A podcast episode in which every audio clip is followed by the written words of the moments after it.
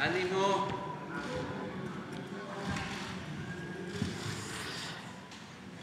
Bueno, pues el día de hoy vamos a eh, informar sobre eh, rescate arqueológico en la zona de Palenque, en una ruta del tren Maya que comprende Palenque, Chiapas, también Tabasco y Campeche. Y el antropólogo Diego Prieto les va a informar sobre la recuperación de una pieza olmeca eh, importantísima que este, ya está en México y eh, se va a exponer, se va a exhibir en Cuernavaca, en tanto regresa al sitio original de donde se la llevaron, de donde se la robaron. Entonces, eh, vamos a, a, tener toda esta información que es muy importante y eh, luego abrimos para preguntas y respuestas.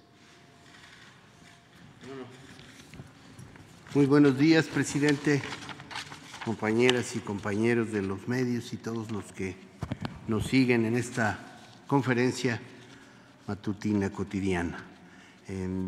vamos primero a dar cuenta de los avances del salvamento arqueológico en el proyecto Tren Maya, que como ustedes saben se ha hecho cargo de cuidar que esta gran obra prioritaria eh, cuide, conserve eh, y salvaguarde el patrimonio cultural y natural y también una relación generosa y justa con las comunidades en el entorno. En cuanto a los avances en el salvamento arqueológico, ustedes saben que ya tenemos vistos buenos, plenos, del tramo 1 al 5 y en el tramo 7. En todos estos tramos, la inmensa mayoría del recorrido de la ruta del tren Maya, las obras pueden avanzar sin que el trabajo arqueológico signifique retraso alguno. En el tramo 6 tenemos todavía algo menos del 3% de áreas que tenemos que eh, trabajar para hacernos cargo del registro, recuperación y salvaguardia de los bienes arqueológicos. Tenemos aquí las cifras de los avances en la recuperación de materiales e información de carácter arqueológico. Llevamos ya 53.307 bienes muebles registrados, georreferenciados y recuperados para su investigación. Incluye cimientos, albarradas, zonas residenciales, caminos antiguos o SACB, basamentos, plataformas y eh, cualquier otra clase de estructuras como altares y enterramientos humanos. Pueden ustedes observar que en lo que respecta a fragmentos de cerámica, popularmente conocidos como tepalcates, pero que aportan enorme información, tenemos un incremento muy grande de más de 100 mil fragmentos, toda vez que los que corresponden al tramo 6 y 7 no se habían reportado porque todavía no estaban en proceso de contabilización. De manera que ahora hemos eh, recuperado más de 1.059.551 fragmentos de cerámica que todavía en algunos casos hace falta proceder a su limpieza, su clasificación y ordenamiento. 1.825 bienes muebles relativamente íntegros que incluye metates, piezas de cerámica, esculturas, figurillas y ofrendas de lítica o de piedra para altares u enterramientos. 748 vasijas que están en restauración para su posterior exhibición museográfica. 535 enterramientos humanos de periodo prehispánico y 1.337 rasgos naturales asociados a la presencia de grupos humanos, principalmente cuevas, cenotes, abrigos rocosos, pero también zonas de terraceo para la preparación de milpas o aguadas y lugares de concentración del el agua para favorecer el desarrollo de las milpas. En lo que respecta al programa de mejoramiento de zonas arqueológicas, vamos avanzando en más de 27 zonas que van a ser intervenidas en este programa, gracias también a que el presidente nos ha pedido que los jóvenes arqueólogos que están trabajando en salvamento, una vez que terminen las tareas ahí, puedan incorporarse a la investigación, mejoramiento y cuidado de las zonas arqueológicas en el entorno de la vía férrea. Vamos a pasar a la que sigue. Quisiera, eh, como ha dicho el presidente, anunciarles con enorme regocijo que la pieza conocida antes como Monumento 9 de Chacalcingo, por la numeración que tenían los arqueólogos, conocida también como Monstruo de la Tierra o Portal al Inframundo, está en México, está en el estado de Morelos y hoy mismo invitamos a todas y todos a que acudan al Museo Regional de los Pueblos de Morelos, Palacio de Cortés en Cuernavaca, para que la puedan apreciar. De verdad es una pieza muy impresionante. La importancia histórica de esta pieza arqueológica de más de 2.500 años de antigüedad se compara con la de las icónicas cabezas colosales de la cultura olmeca. Esta, por supuesto, también es una pieza olmeca, pero muy distante del área, digamos, original o, central de la, de la cultura olmeca, que es la zona del sur de Veracruz y el estado de Tabasco. Se trata de una escultura en bajo relieve que mide 1.8 metros de altura y 1.5 de ancho y pesa casi una tonelada. Representa a una criatura fantástica cuyas fauces abiertas simbolizan el acceso al inframundo y figuran el ingreso a una caverna. De acuerdo con los arqueólogos especialistas, su enorme fuerza visual avasallaba a los observadores erigiéndose como una muestra del poder alcanzado por los gobernantes de Chacalcingo en el periodo preclásico medio que va del año 800 al año 400 antes de Cristo.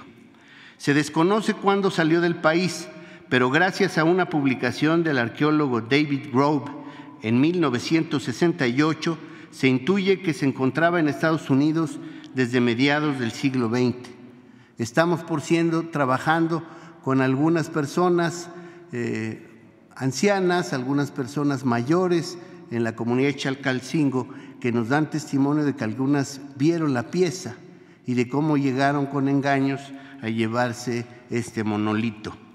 Gracias a las gestiones del gobierno mexicano, esta pieza, Tesoro Nacional, ha regresado a nuestro país y tras un periodo de exhibición en el Museo Regional de los Pueblos de Morelos, Palacio de Cortés, volverá a la zona arqueológica de Chacalcingo en Morelos, de donde nunca debió haber salido. Mi patrimonio no se vende.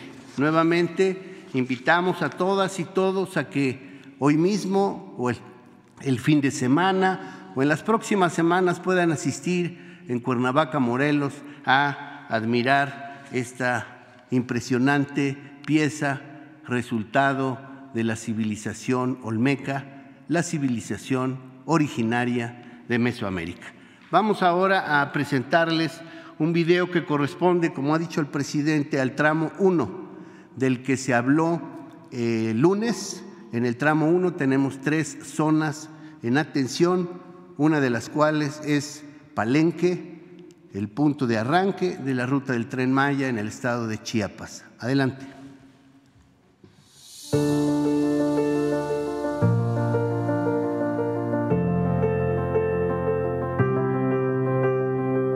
Las obras del tren Maya Seban Balam avanzan.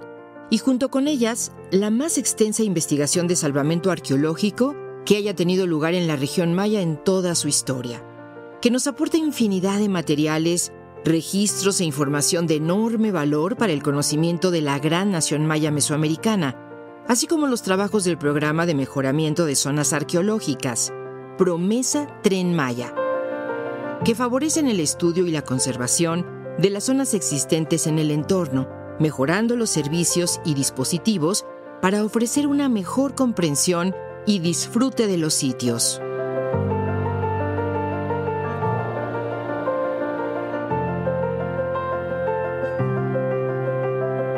En el tramo 1, que va de Palenque, Chiapas a Escárcega, Campeche, seguimos trabajando en el análisis de la información y los materiales recuperados, así como en el estudio y mejoramiento de tres importantes zonas arqueológicas, Palenque, Chiapas, Moral Reforma, Tabasco y El Tigre, Campeche.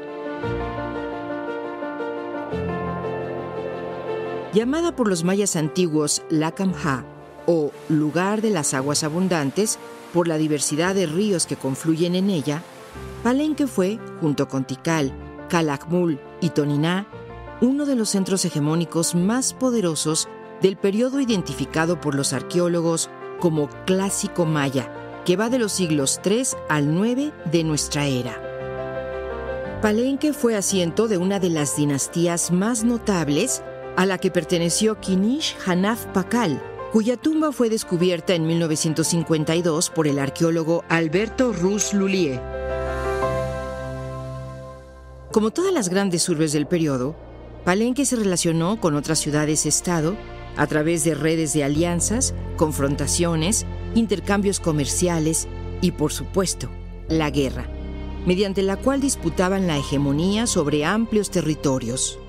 Las inscripciones jeroglíficas nos permiten identificar el glifo emblema de cada uno de estos centros de poder y nos dan cuenta también de las alianzas matrimoniales y políticas, así como las confrontaciones bélicas entre ciudades. Las inscripciones mayas han sido ampliamente estudiadas por constituir una de las manifestaciones más avanzadas de la matemática y de una compleja escritura, con doble lectura, ideográfica y fonética, así como de un sofisticado y preciso sistema calendárico, combinando el ciclo lunar, solar y venusino.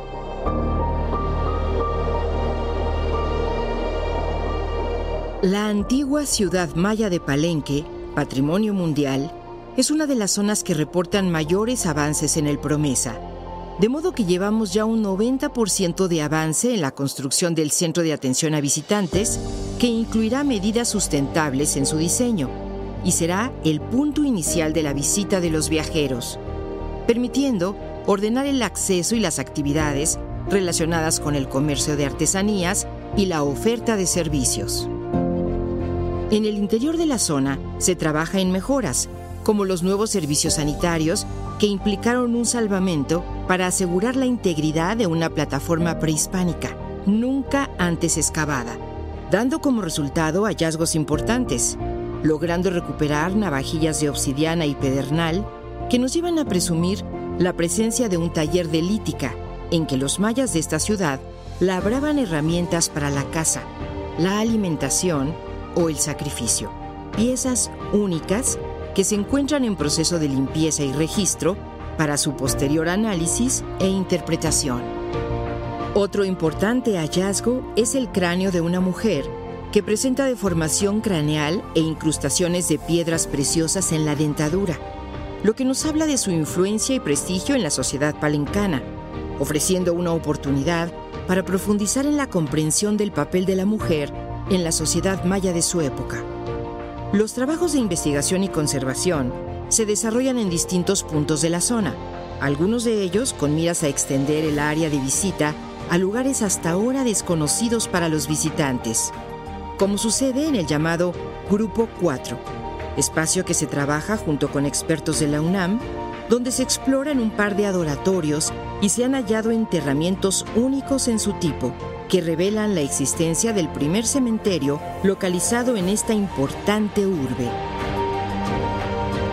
Así, avanzamos en las acciones de investigación, salvaguarda y mejoramiento de la zona arqueológica de Palenque, contribuyendo a la reivindicación de las culturas mayas históricas y vivas, orgullo de nuestra identidad pluricultural como nación, al tiempo que se favorece el bienestar y el desarrollo social del sureste y la península de Yucatán.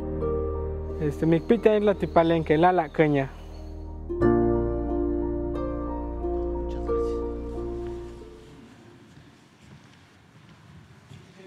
Muy bien, vamos.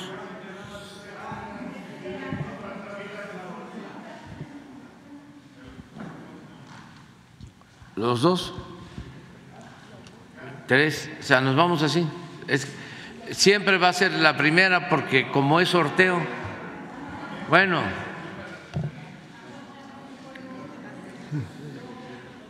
Presidente, buenos días. Cristian Bautista, periodista independiente que colabora para el portal de noticias Cuarto de Prensa G4.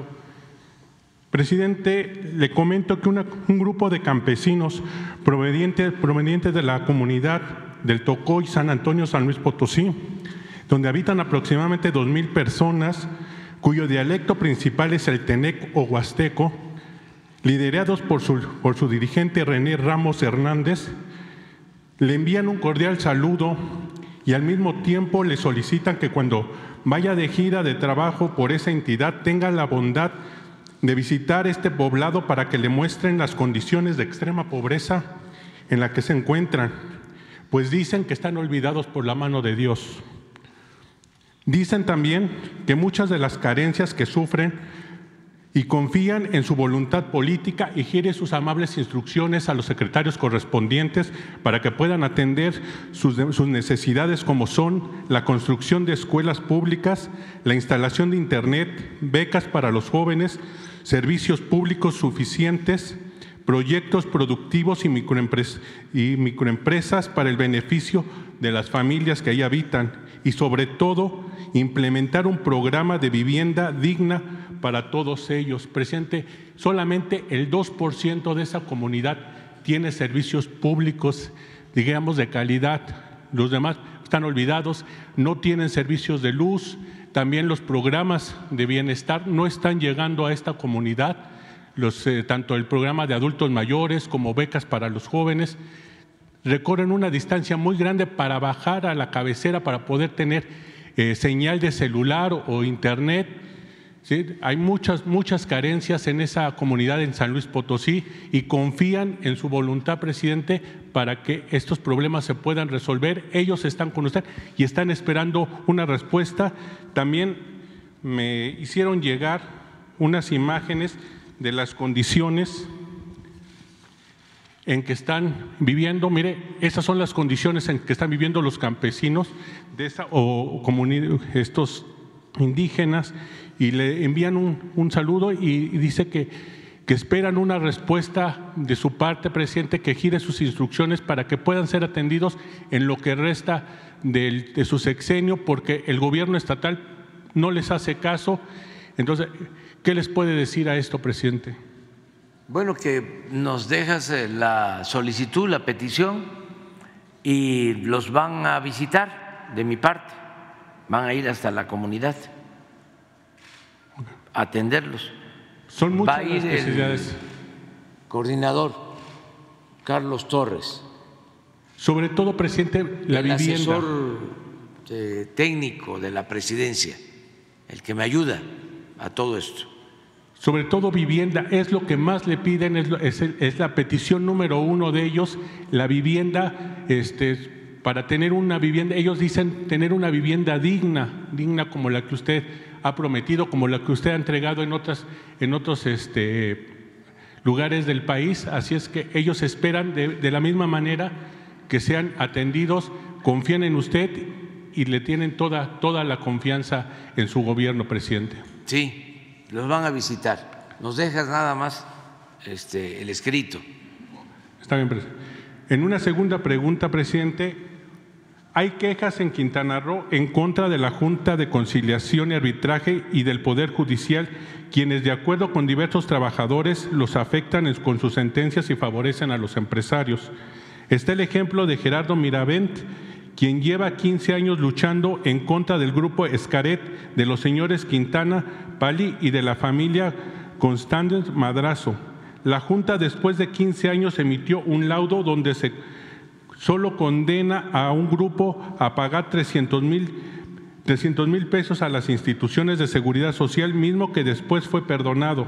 Además, esa misma Junta emitió otro laudo condenatorio con un sueldo mucho menor al real en contra del trabajador.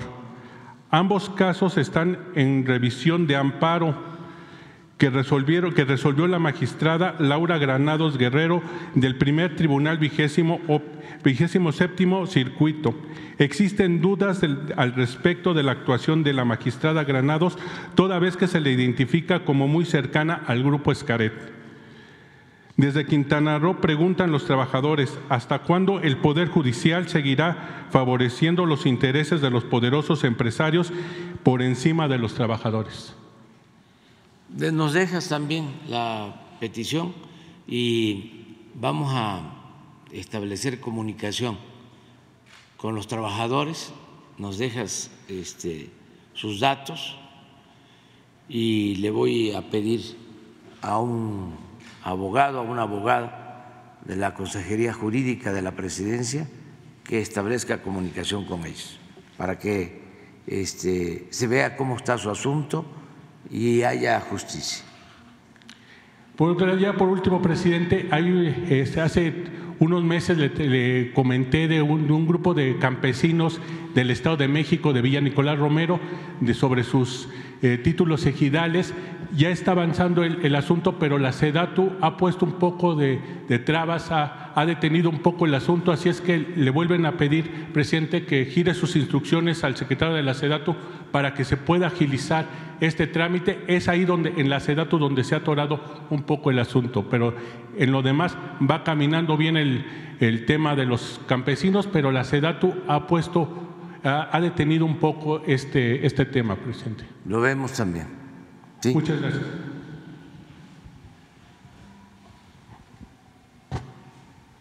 Nos dejas los tres asuntos.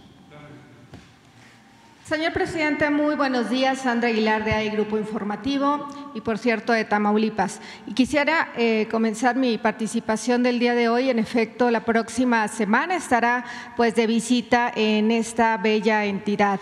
Han sido muchos los temas, además de la inseguridad que usted sabe que sigue presente en algunos municipios de la frontera. El tema sabemos que ya lo tiene y, bueno, en ese sentido, el día de hoy no voy a ahondar más. Sin embargo, hay un tema que sí preocupa y es el tema de salud. Como usted debe de estar enterado, en el municipio de Matamoros, en estos momentos, tengo entendido, se siguen buscando a más personas que se practicaron pues eh, cirugías estéticas y que pues debido a que cerca de 300 o 400 personas eh, son las que se están pues boletinando o buscando por haberse hecho estas cirugías en este municipio. Tengo una cifra de al menos 10 personas. Ya falleció una persona de Estados Unidos por el tema de la meningitis eh, siete personas más se encuentran, pues no sé si internadas o se encuentran enfermas con respecto a este tema, saber si usted tiene ya este, pues algún parte, porque no se ha hablado del tema,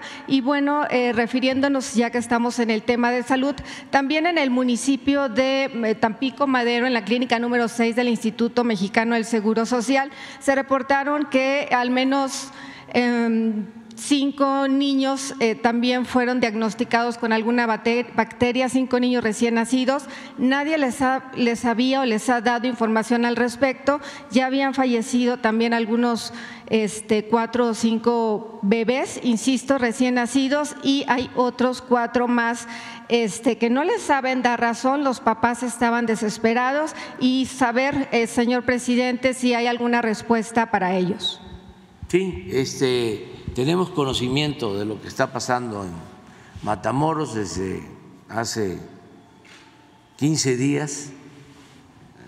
Eh, está atendiendo este asunto el doctor Hugo López Gatel. En efecto, hay una contaminación que eh, produjo eh, estos fallecimientos y se está haciendo toda una investigación.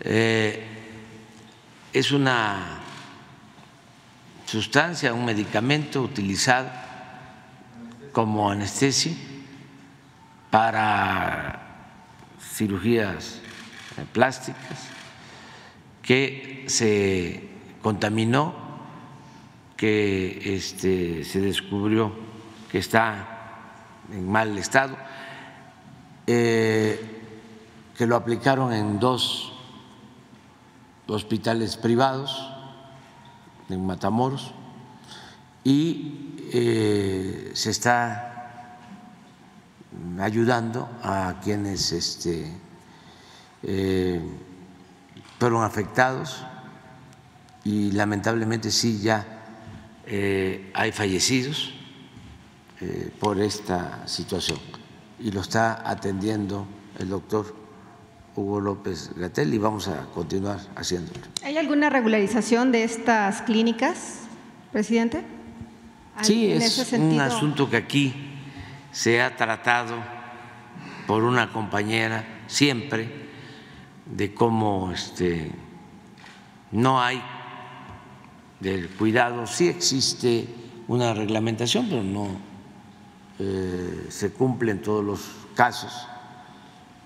Entonces, este, se está viendo eso. Eh, yo le voy a pedir al doctor Hugo López Gatel que hoy mismo eh, emita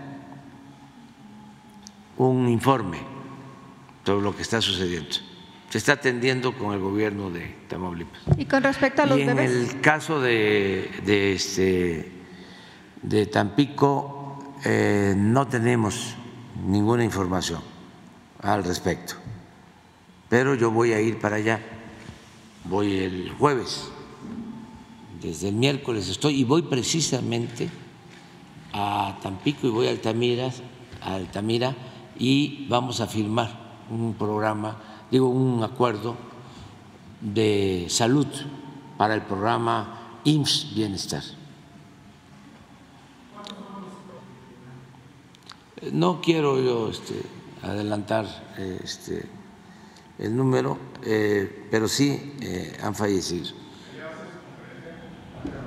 Allá va a ser la conferencia el viernes, que es también, perdón, el jueves, que va a ser también el Día de la Marina, que vamos a este, conmemorarlo en Tampico.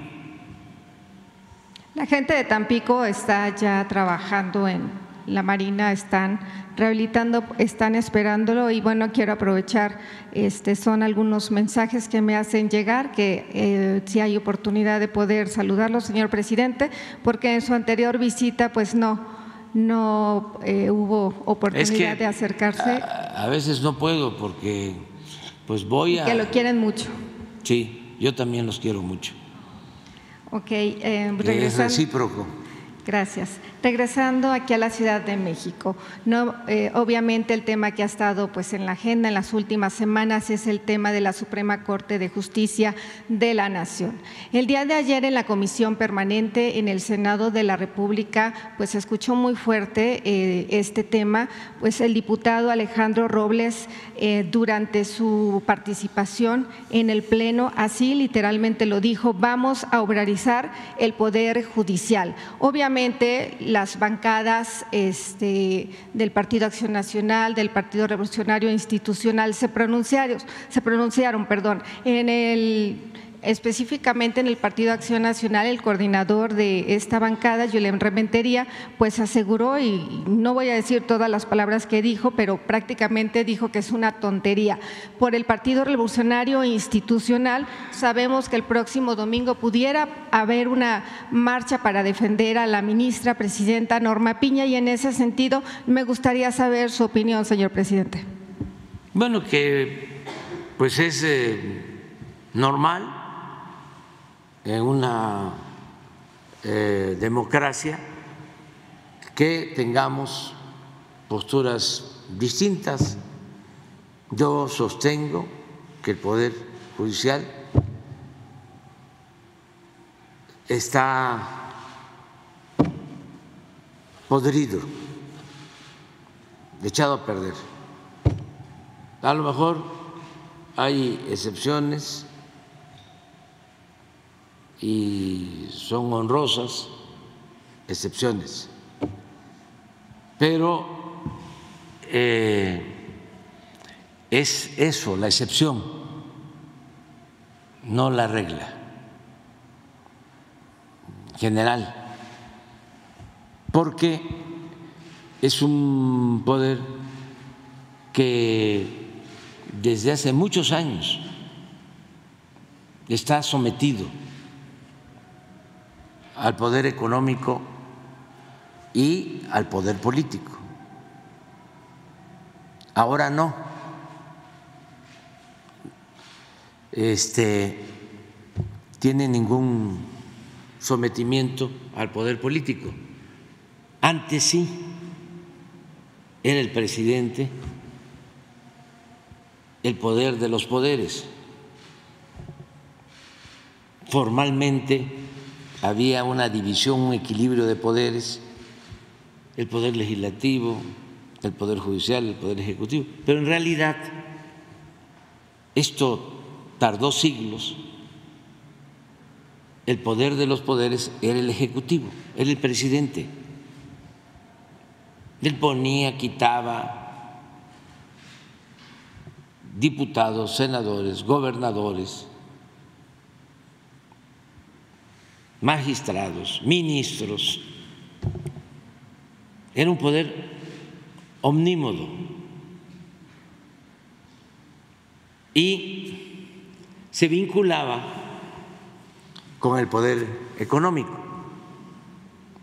El poder económico y el poder político se alimentaban, se nutrían mutuamente. Entonces, con el cambio que se está llevando a cabo en nuestro país, para bien de México, se separa el poder económico del poder político. Por eso algunos están este, alterados, molestos, porque el poder político que debió actuar siempre como poder público representar a todos, estaba al servicio de una minoría. El pueblo no contaba.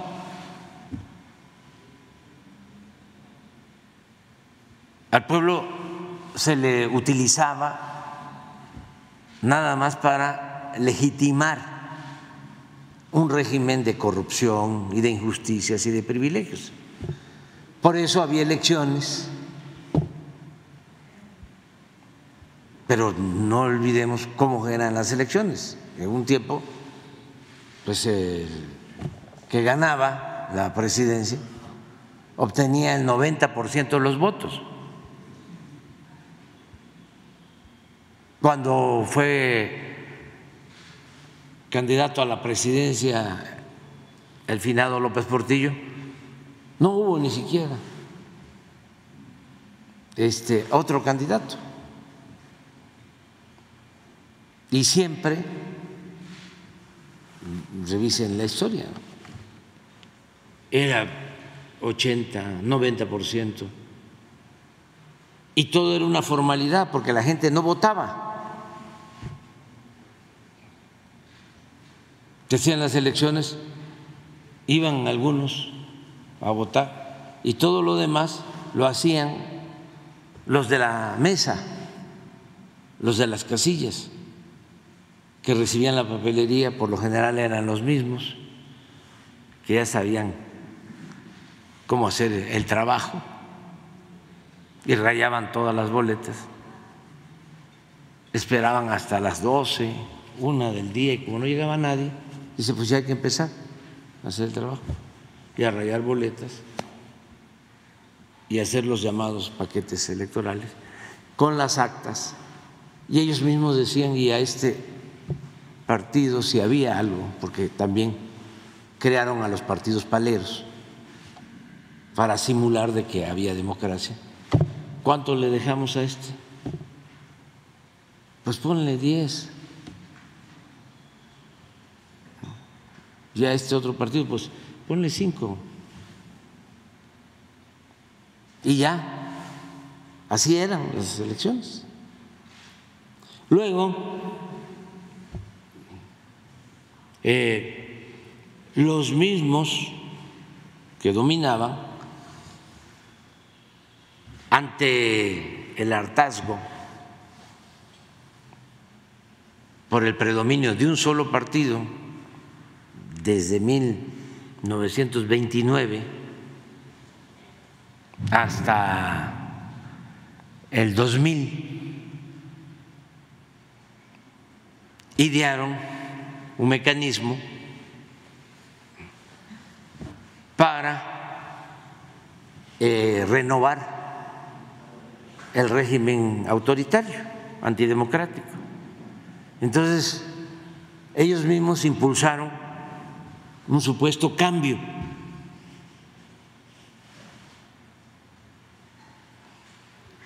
Es lo que se conoce como gatopardismo,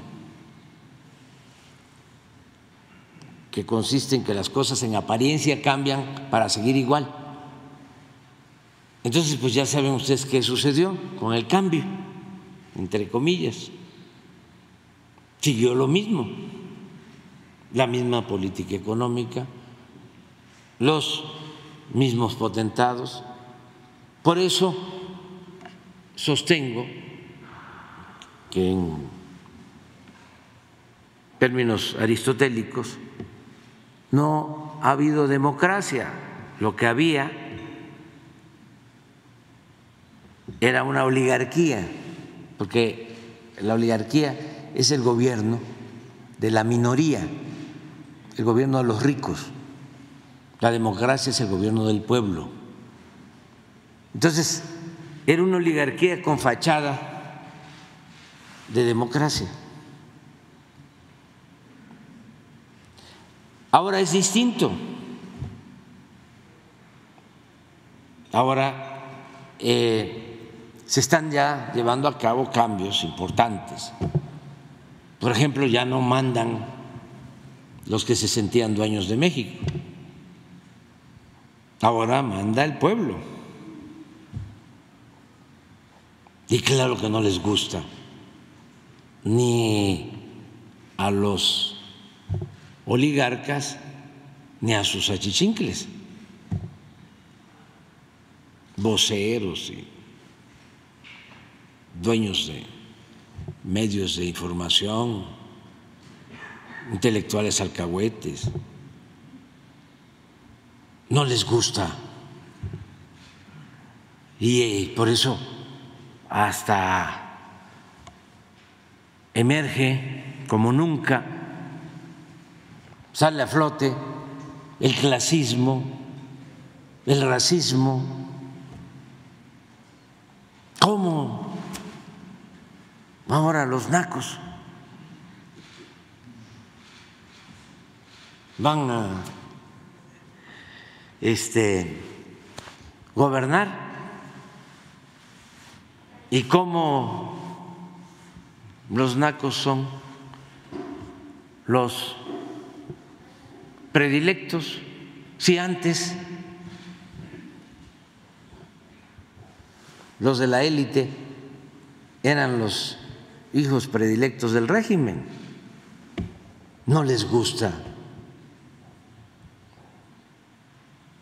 ¿De dónde viene lo de Naco? De Totonaco, de la cultura totonaca. Entonces, en un tiempo,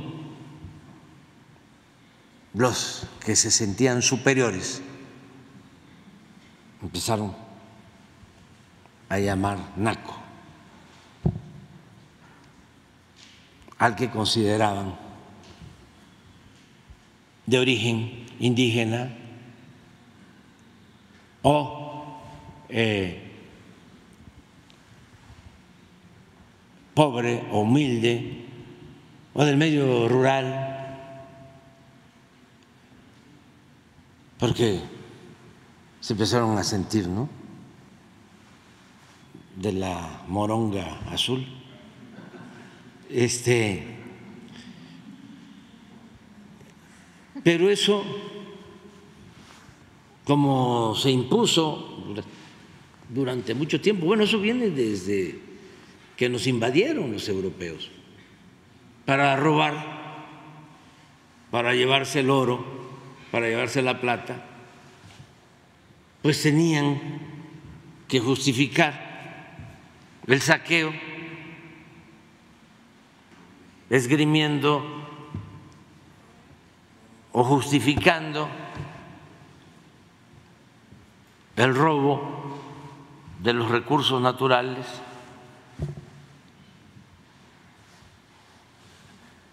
hablando de que vinieron a civilizarnos.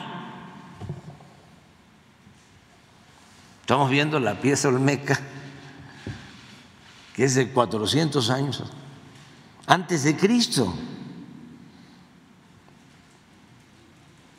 El florecimiento, sobre todo cultural, político de los griegos, se dio en el 300 antes de Cristo. De esta pieza es de 400 años antes de la era cristiana. Entonces, ¿había o no había civilización?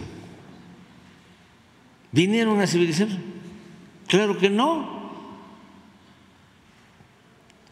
Lo que hicieron fue imponerse bárbaramente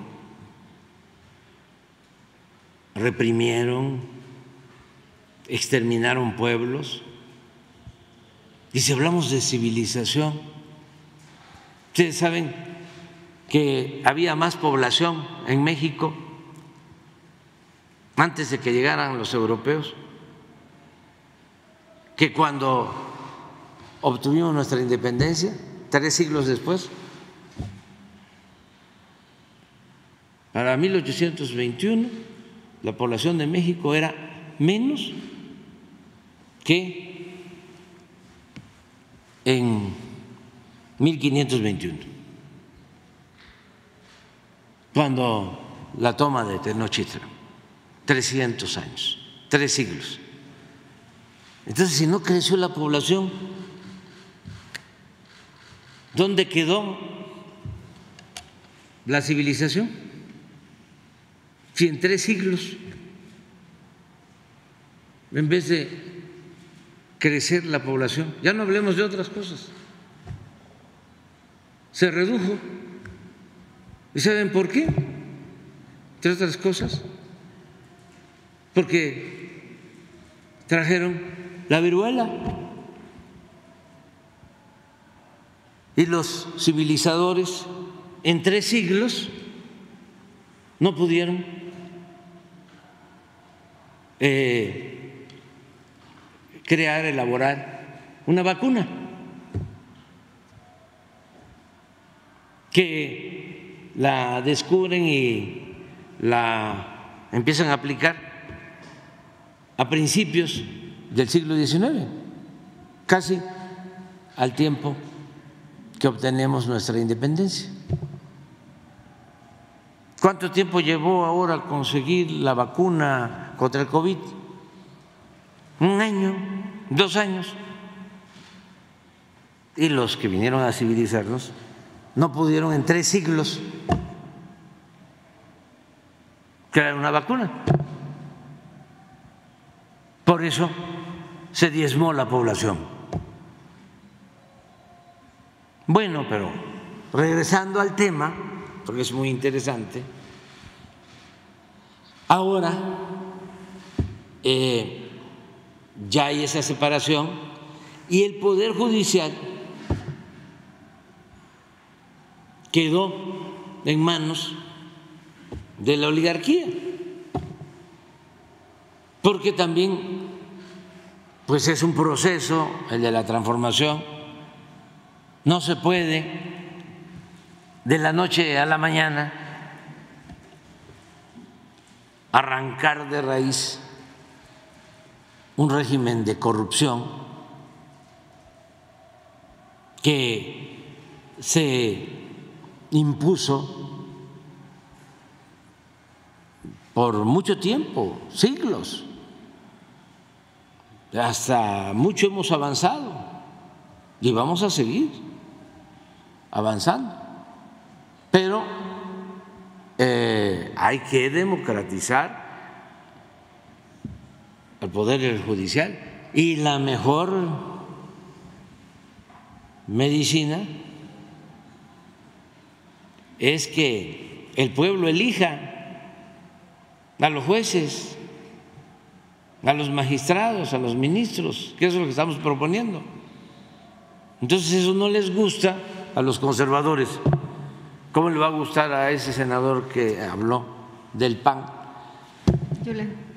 Sí, si él este, se ha beneficiado del Poder Judicial. Voy a poner un ejemplo para no estar hablando así en abstracto. Él eh, trabajó con Yunes Linares, es de Veracruz. Y en el gobierno de Yunes, aquí está Diego, porque tenemos ese asunto todavía pendiente, por corrupción de los panistas, se permitió que se construyera una torre en la zona histórica del puerto de Veracruz. ¿No tienes por ahí la foto de casualidad? Un edificio en donde está el faro, en el malecón, que es una zona histórica emblemática Enfrente está el castillo de San Juan de Ulúa. Y ahí construyeron un adefesio. Y se presentaron denuncias y amparos. No prosperó nada. Entonces, ¿cómo va a querer el senador dejar de mangonear en el Poder Judicial?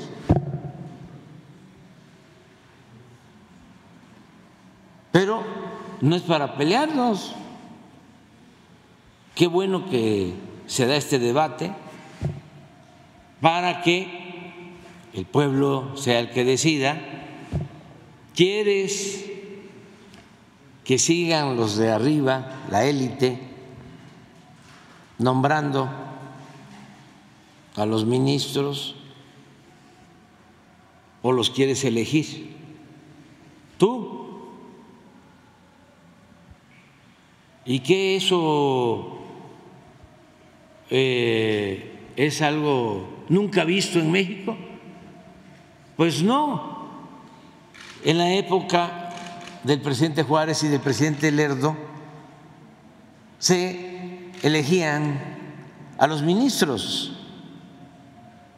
Y fue el periodo de mayor legalidad o de los periodos eh, de mayor respeto a la Constitución, a las leyes y de impartición de justicia cuando se elegían a los jueces, a los magistrados, a los ministros. Mire eso que pusieron. Este es el senador. Una defesia. Este es el faro histórico. Veracruz.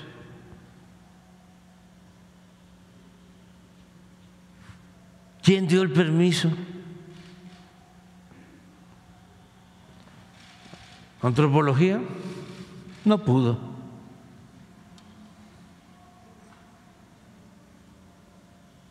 No pudo el gobierno del Estado, aunque se están interponiendo denuncias contra los jueces, porque hay incluso hasta conflicto de intereses en este caso.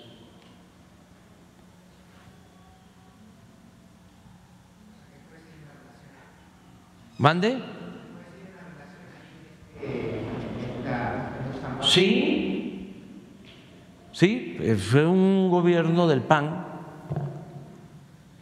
y los jueces al servicio de ese grupo al que pertenece este senador, que fue además también como información para la gente, fue el que trajo a los de Vox.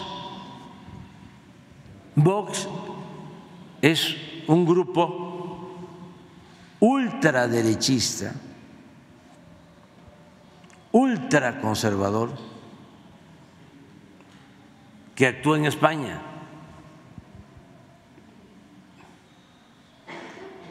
Entonces los trajeron ese senador que tiene también esa eh, manera de pensar, muy cercana al fascismo.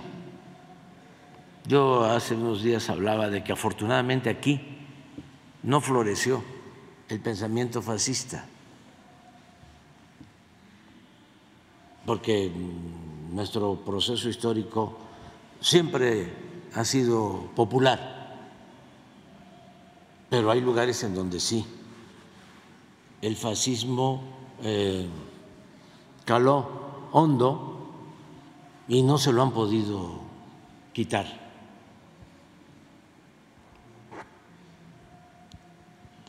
En España tienen ese problema. O sea, ya no está Franco, pero es el franquismo como política. En Chile tienen el mismo problema. No está Pinochet, pero es pinochetismo como política. Entonces, este, porque a veces nos quejamos que los conservadores de México, no, son de avanzada, son progresistas en comparación con los del pensamiento fascista de, otros, de otras partes. Aquí no. Eh, eso no ha tenido eh, éxito ni va a tener, porque nuestro pueblo es liberal. Ah, bueno, aquí se ve mejor.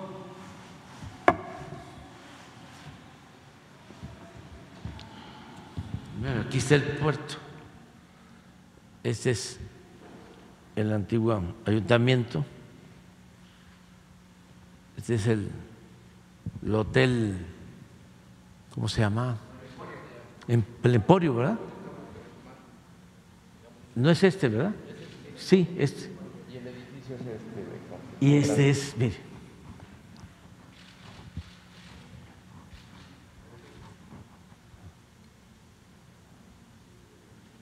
Le estaban planteando que lo rebanaran un poco.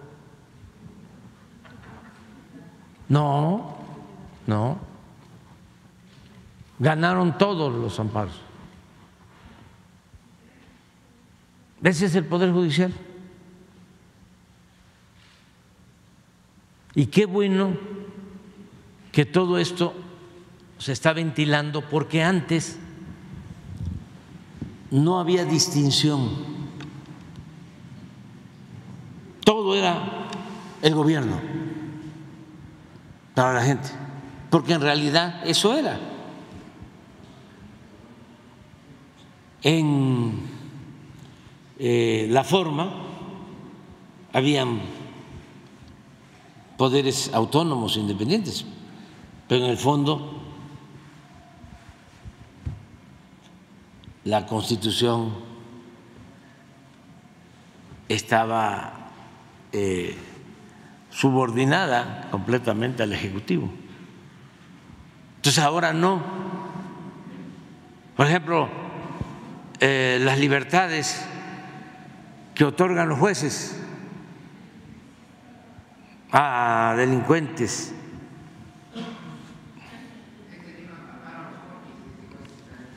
Sí, este amparó, este juez tiene antecedentes Sí, sí, sí, sí. Dos jueces con conflictos de intereses. Pero eh, sale un eh, violador, un este, narcotraficante, dice el gobierno, no, no, es un juez que pertenece al Poder Judicial y como ahora la presidenta del Poder eh, del, del Poder Judicial, la presidenta de la Suprema Corte, lo primero que declaró fue los jueces son autónomos. Entonces los empoderó.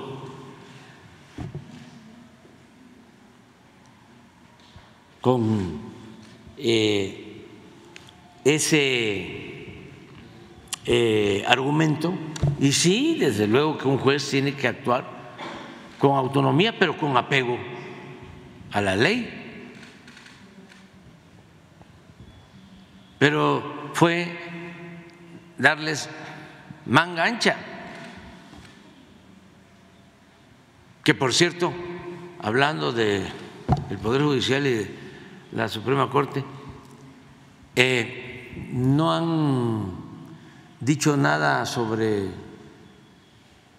la señora de... De García Luna. Sí, de García Luna. Las 61 órdenes de aprehensión. No, no, no, no, no, no. Pero me refiero a la que trabajó y que está en la denuncia, ¿sigue trabajando ahí? ¿No la han suspendido?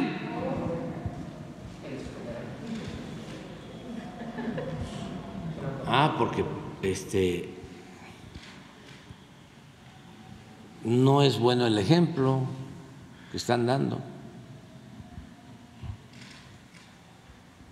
Pero bueno, ya es otro. Sí, por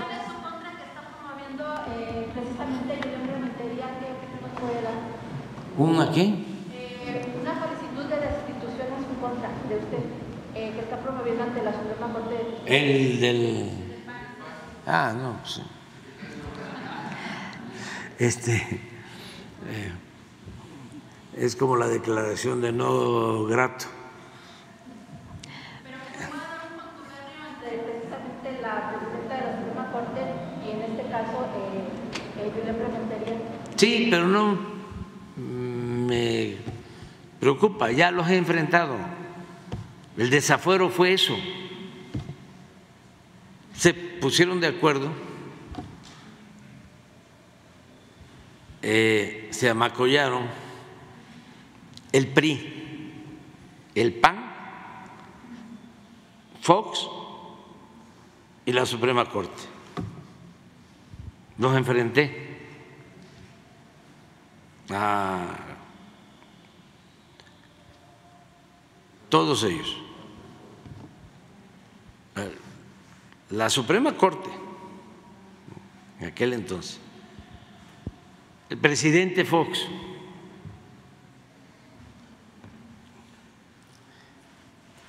el PRI y el PAN. Este, ¿Y quién creen, quién creen ustedes que me sacó a flote? ¿Eh? El pueblo, que es mucha pieza. Tuvieron que dar marcha atrás. Cuando tuvieron que dar marcha atrás, la expresión de Chaufet, que era del PRI en ese entonces, bueno, sigue siendo el PRI, pero ya está retirado, ya habían llegado a un acuerdo con Fox. Y su expresión este, es este, muy peculiar. Dijo, se nos rajó Fox.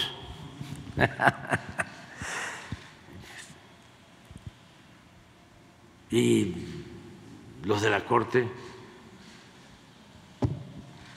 estaba Azuela y todos los ministros sacaron un manifiesto en contra de nosotros, contra mía. No, los del PAN, todos. Me desaforaron. Nada más que no pudieron. Entonces, nos conozco muy bien, por eso hasta este ahora que decidieron cómo van a ya les voy a cobrar derechos de autor porque me están plagiando. Este ya estoy viendo que van a terminar haciendo encuestas. ¿Verdad? Eh, para allá van. Este están pidiendo eh, firmas. Un millón. Un millón de firmas. Hay que tener cuidado porque las falsifican. ¿eh? Y no hablo al tanteo. Eh, tengo pruebas.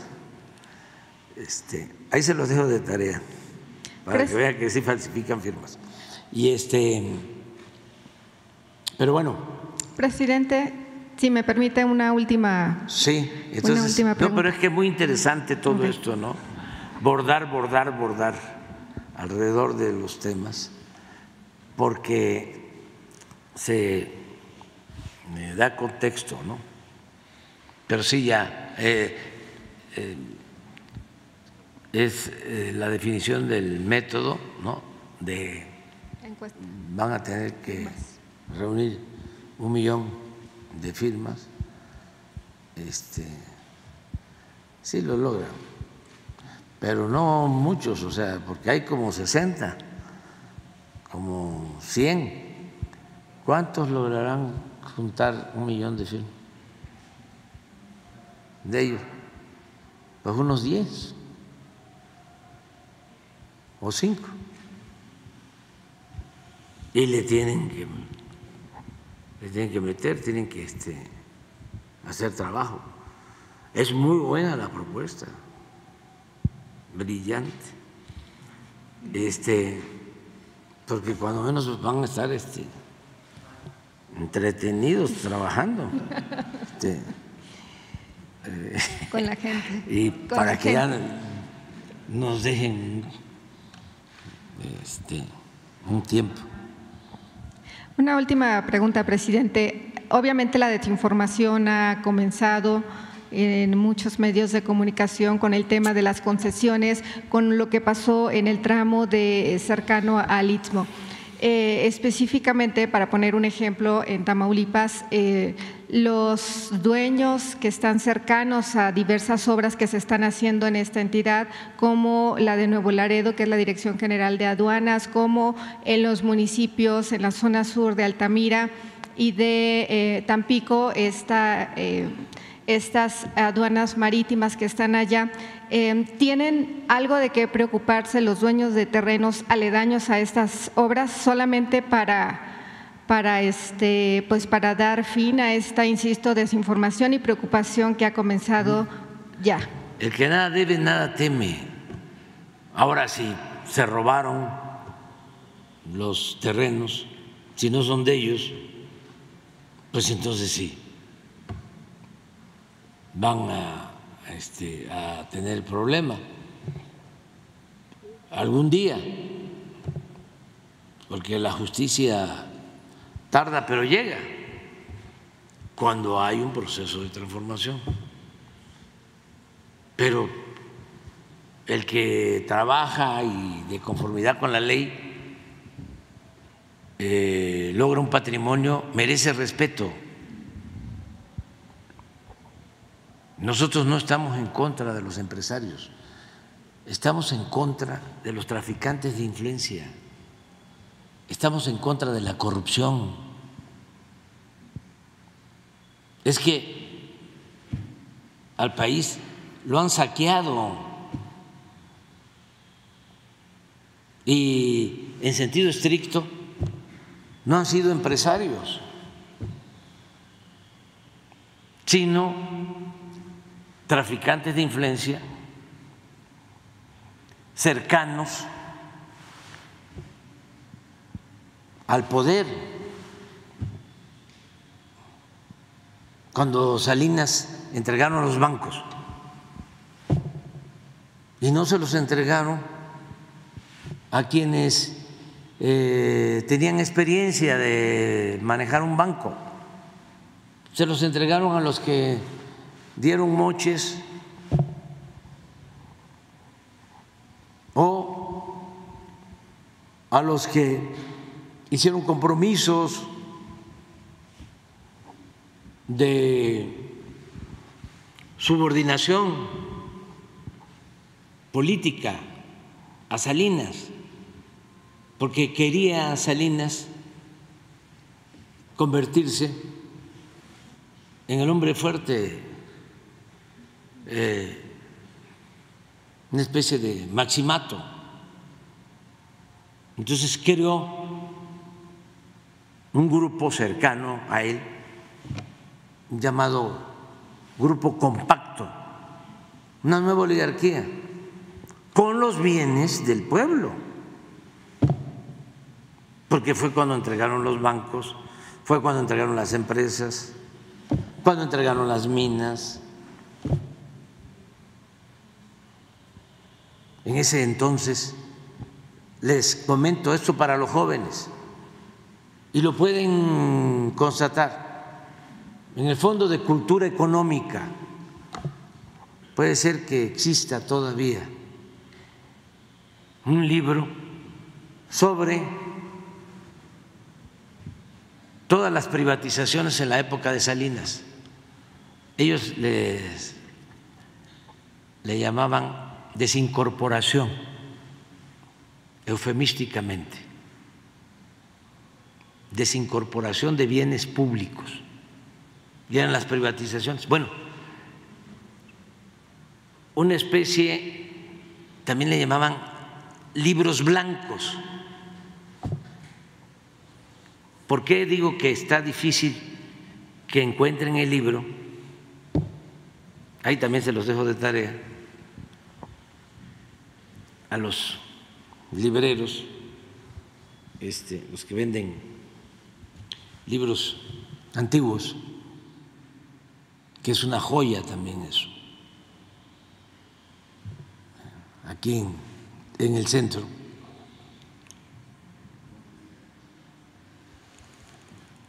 Ahí mismo en los libros viene cómo entregaron los bancos.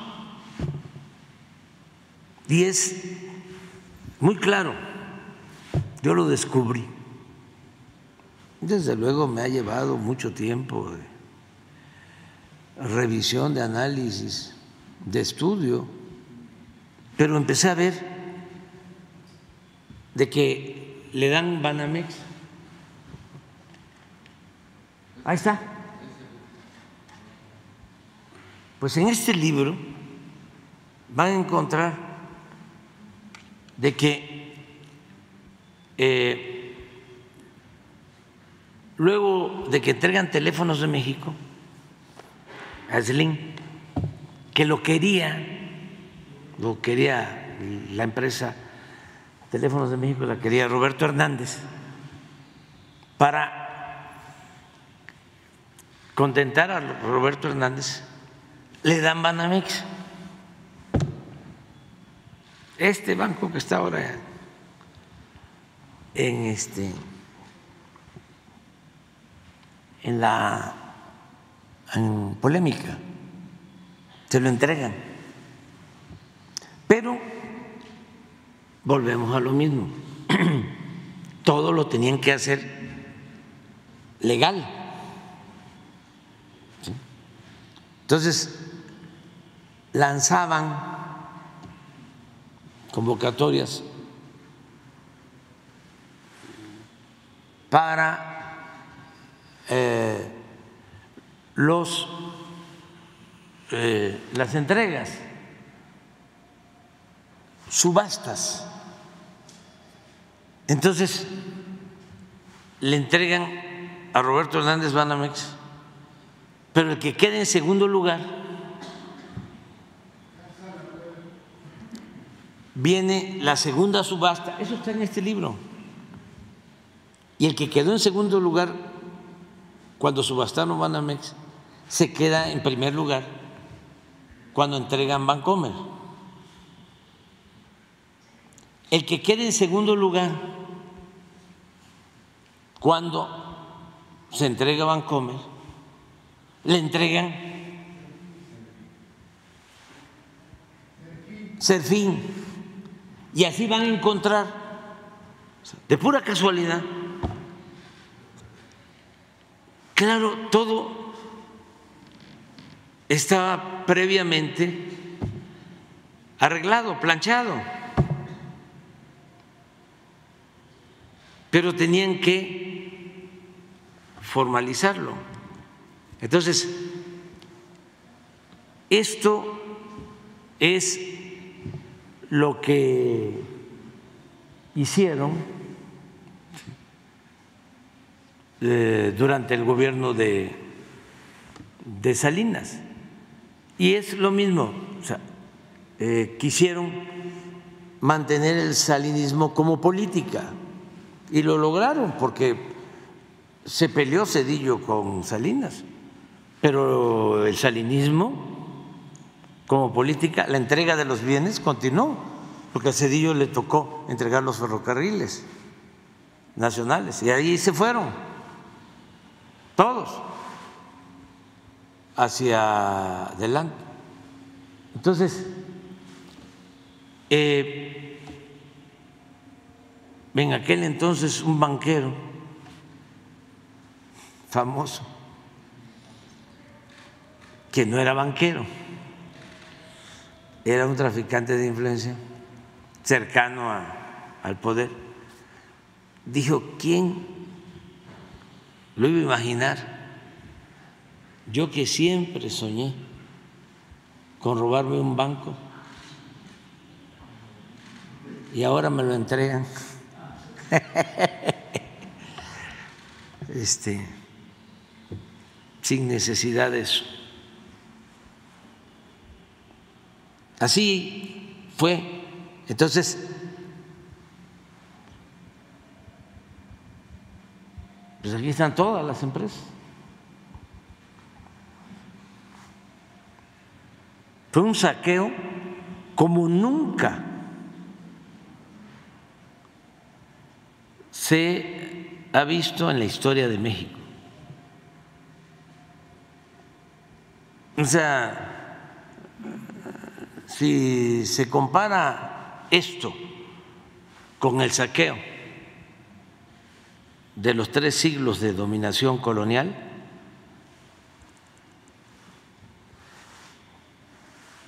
No fue nada lo que se llevaron en comparación de esto.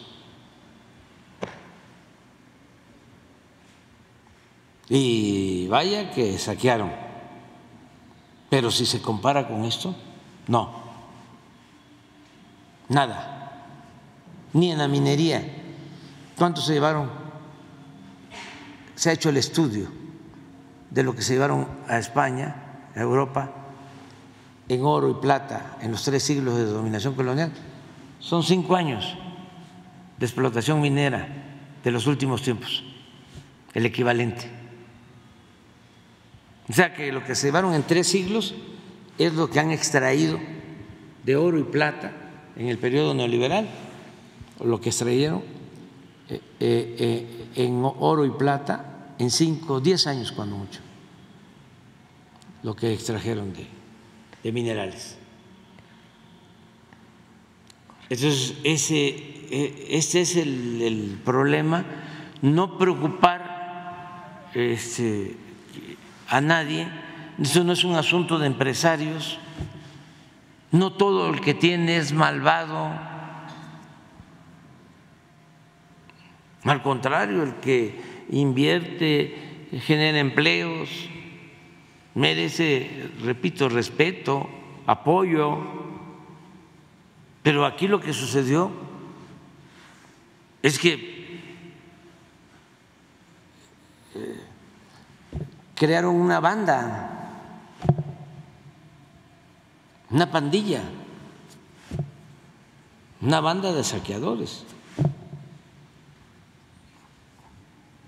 Y, pero no solo eh, se apoderaron de los bienes del pueblo, de la nación, se apoderaron de el Congreso. Todas las reformas del periodo neoliberal fueron para favorecer el saqueo, todas las reformas a la Constitución se apoderaron, desde luego, del Poder Judicial, ya lo tenían, y terminaron de este, dominarlo por entero. Y el Ejecutivo lo tenían. Se apoderaron de los medios de información maiciaron, cooptaron, compraron, alquilaron a los intelectuales, bueno, hasta a los científicos.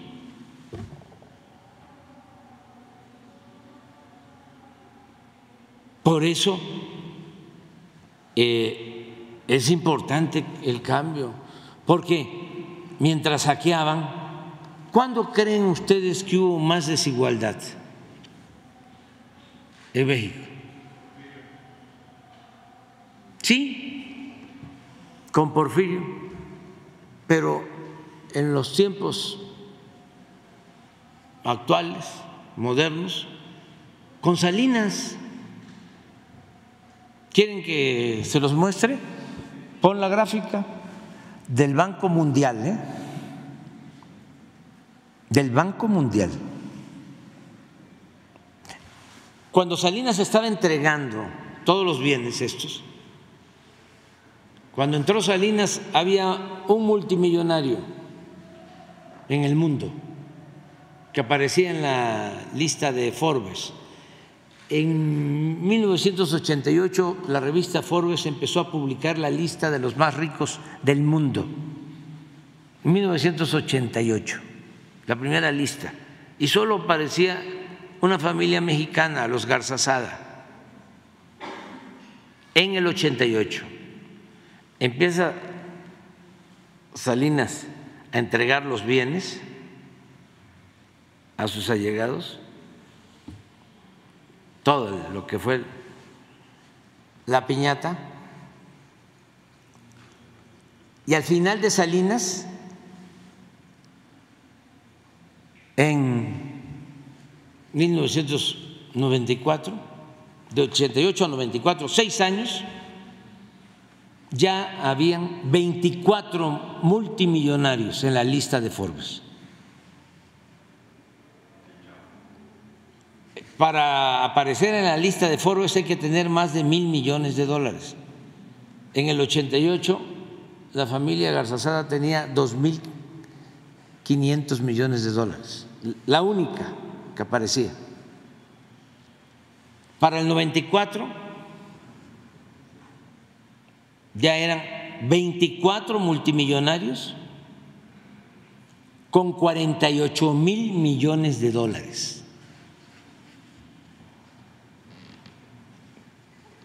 Ya México, para entonces, era el cuarto lugar en el mundo en multimillonarios. ¿Más claro? Pero miren lo que sucedió.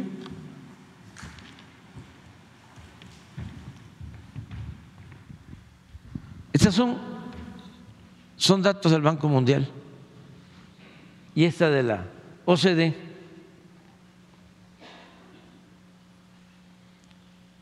Aquí está Salinas.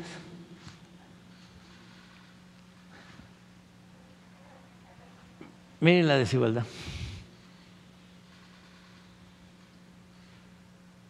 Social. Es la gráfica refleja muy bien cómo fue creando, aumentando la desigualdad. Por eso, cuando hablan de crecimiento económico, hay que tener ciertas reservas, porque crecer es que se acumule la riqueza, que haya riqueza, pero no necesariamente distribución de riqueza, porque puede concentrarse en unas cuantas manos. ¿Qué es lo que sucedió? Nosotros en ese entonces y todavía por las políticas que se aplicaron, tenemos una monstruosa desigualdad económica y social. Es una sociedad piramidal. Arriba minoría, una minoría, y abajo, en la base, millones de gente necesitada, pobre, y eso es lo que estamos ahora corrigiendo, dándole más a quien tiene menos, porque esa es la justicia.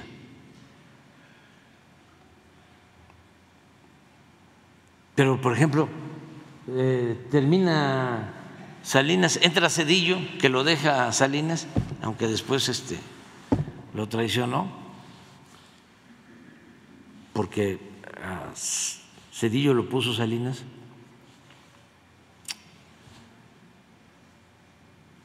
No había encuestas ahí, no. Era dedazo.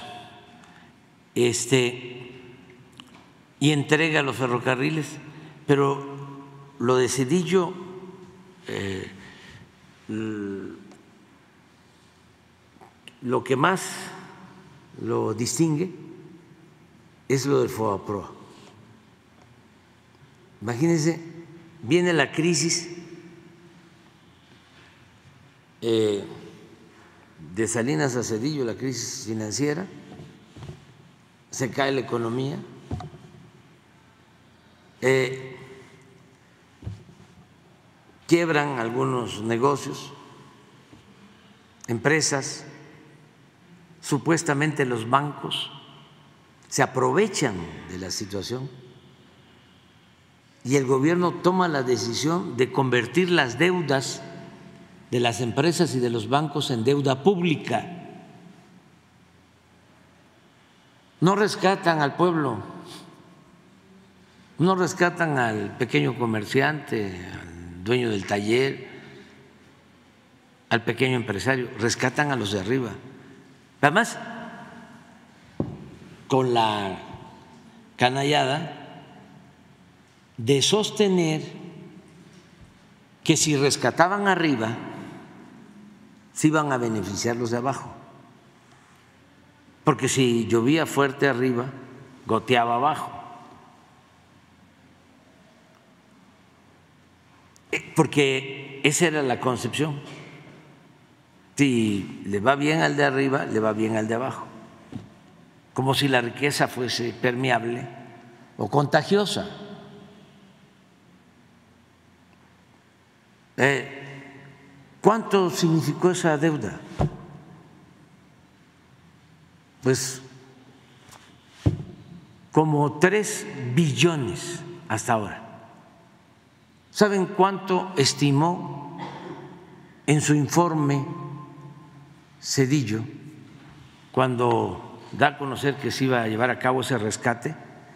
¿Saben cuánto dio a conocer que nos iba a costar? 175 mil millones de pesos. Y terminó costando 3 billones. ¿Y cómo afecta a todos. Bueno, porque cada año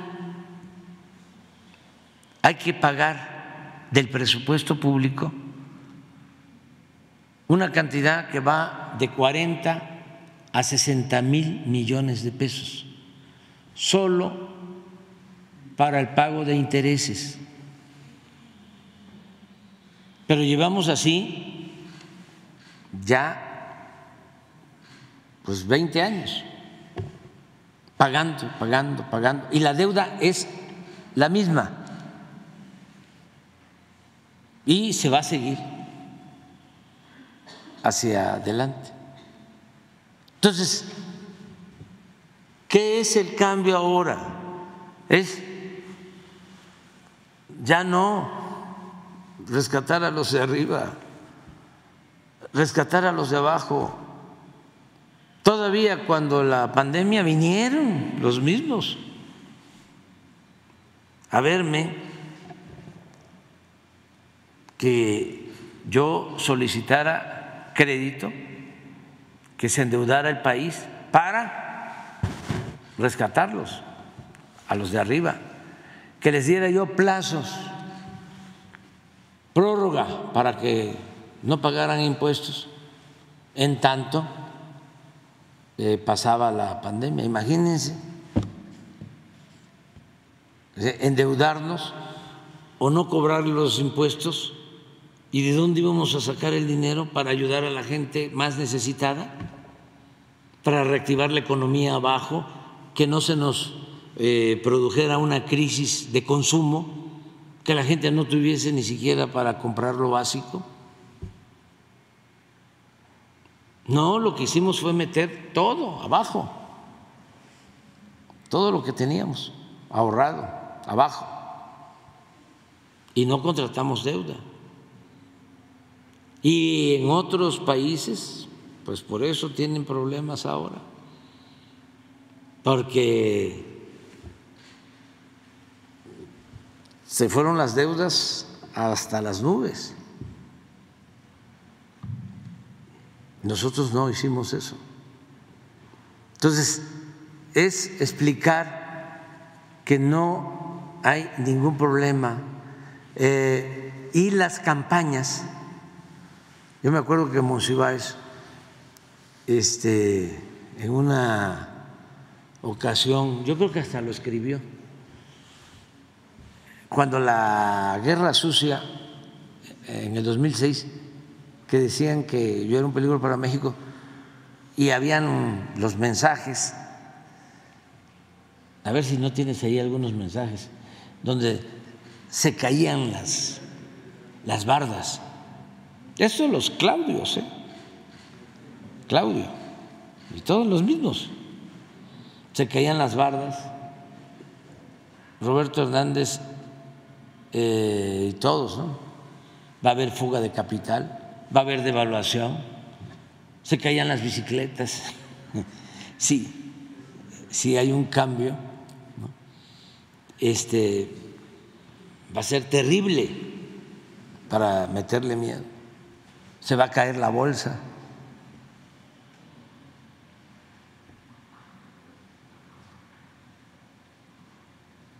A mí me,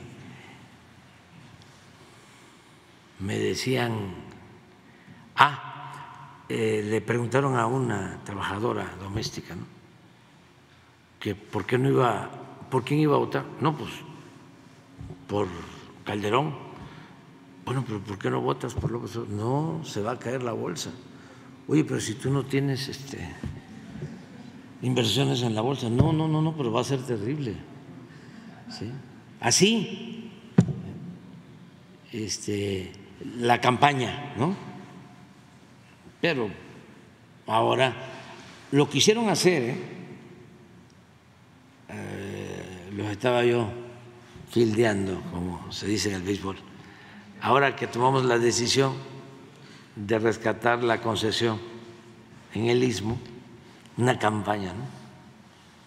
Va a haber fuga de capital, se va a caer el peso, eh, se pierde la confianza, ¿no?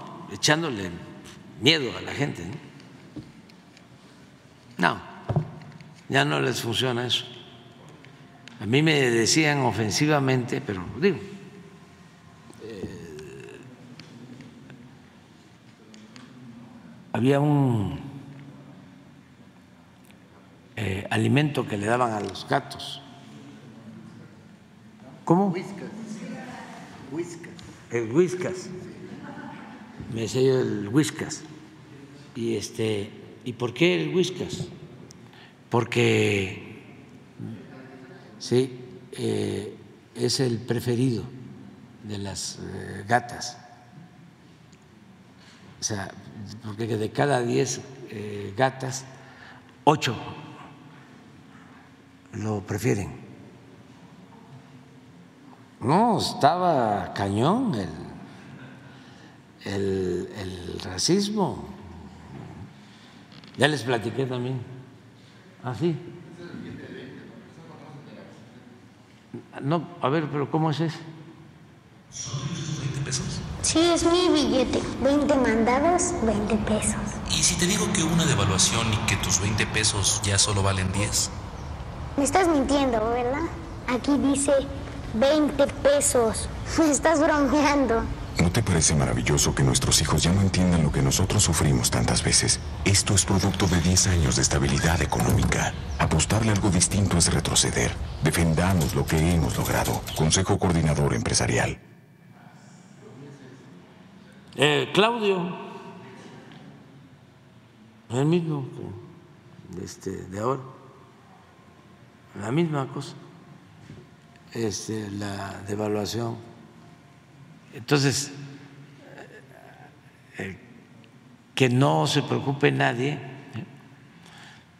Mm, nosotros hemos actuado de manera muy responsable hasta este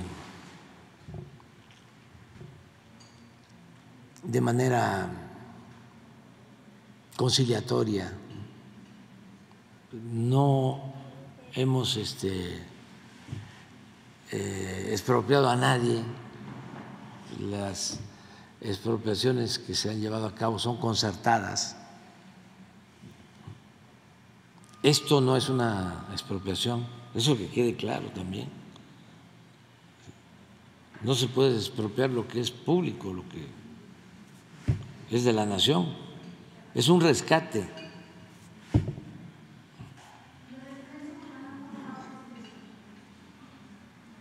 También bien, sin ningún problema.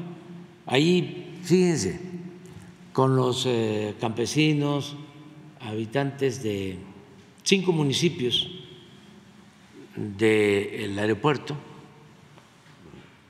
Felipe Ángeles, se adquirieron como 1.500 hectáreas. Ese aeropuerto tiene 3.500 hectáreas, el aeropuerto Felipe Ángeles. ¿Saben cuánto tiene el aeropuerto de la Ciudad de México? 600. Bueno, las tierras para ampliar el aeropuerto Felipe Ángeles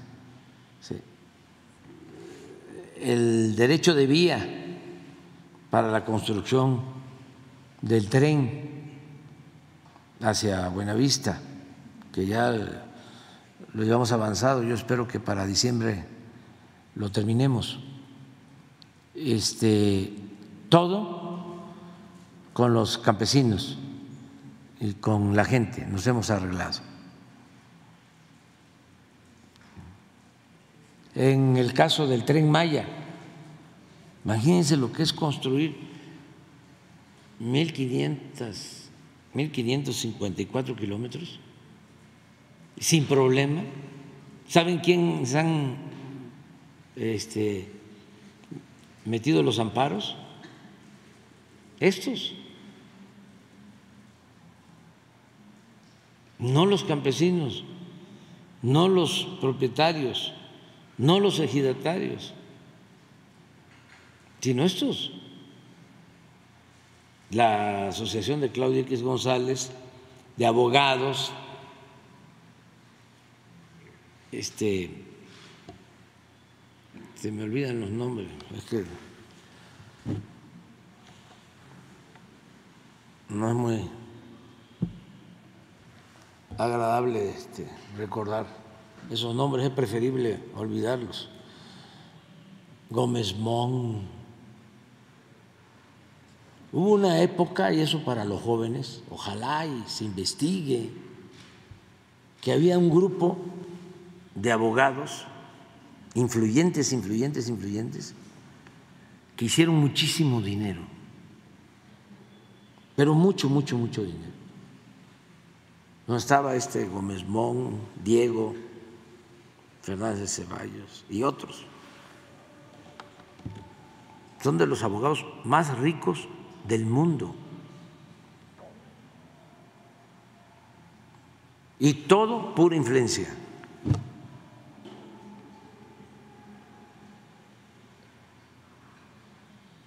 Estaba este, en esa asociación, está Cosío, este otro señor que también es el que da la cara metiendo todos los amparos en contra de las obras y recibiendo dinero del gobierno de Estados Unidos. Eso no lo voy a dejar de comentar. También aprovecho para decirle al señor Santi que ayer se destapó.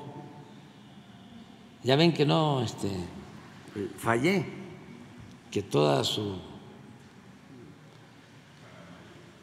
politiquería ¿no? de los migrantes era porque quiere ser el candidato del Partido Republicano. Entonces ayer ya se destapó y lo mismo, lo que aplicó ya en Florida, una política antiinmigrante, ojalá y los hispanos de Florida despierten y no le den ni un voto, que no se vote por los que persiguen a migrantes los que no respetan a migrantes.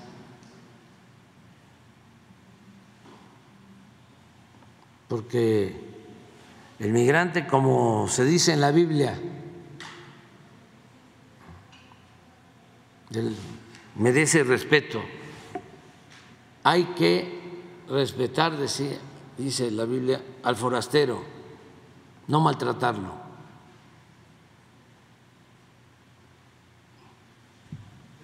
Y también este, preguntarle a De Santi, porque una de esas, como son muy hipócritas, eh, puede ser que tenga migrantes trabajando este, a su servicio.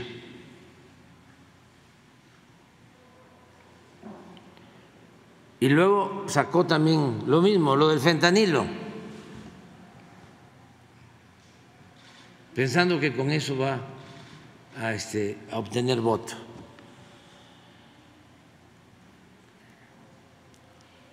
Que empiece a ver, porque en una de esas el fentanilo está llegando por Florida.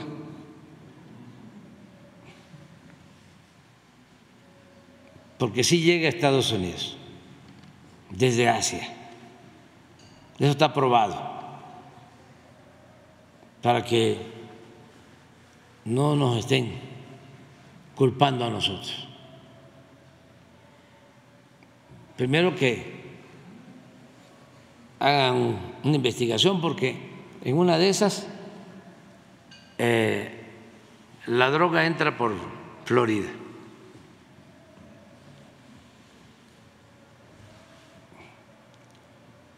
Y eh, tenemos que estar informando, informando, informando, informando a la gente para que no eh, ofendan a México, que aprendan a respetarnos.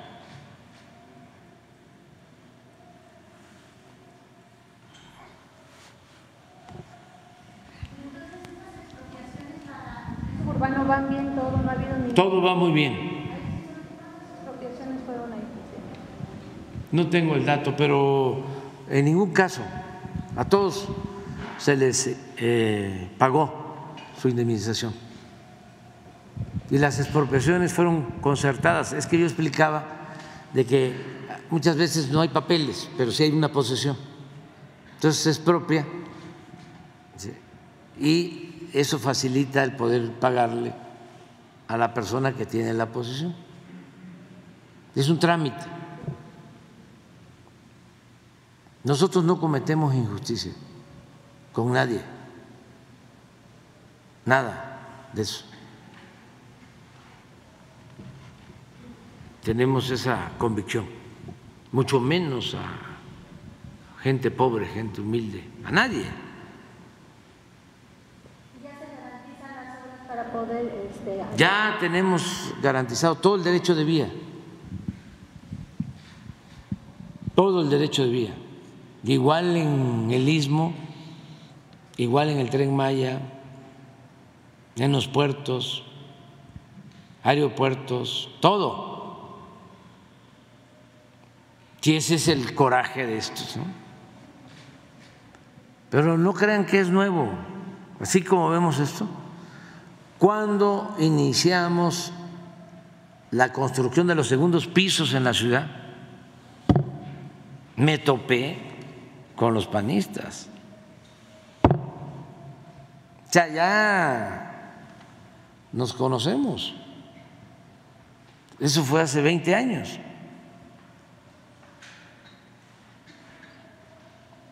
Y con el reforma, hace 20 años estaban en contra de la construcción del segundo piso.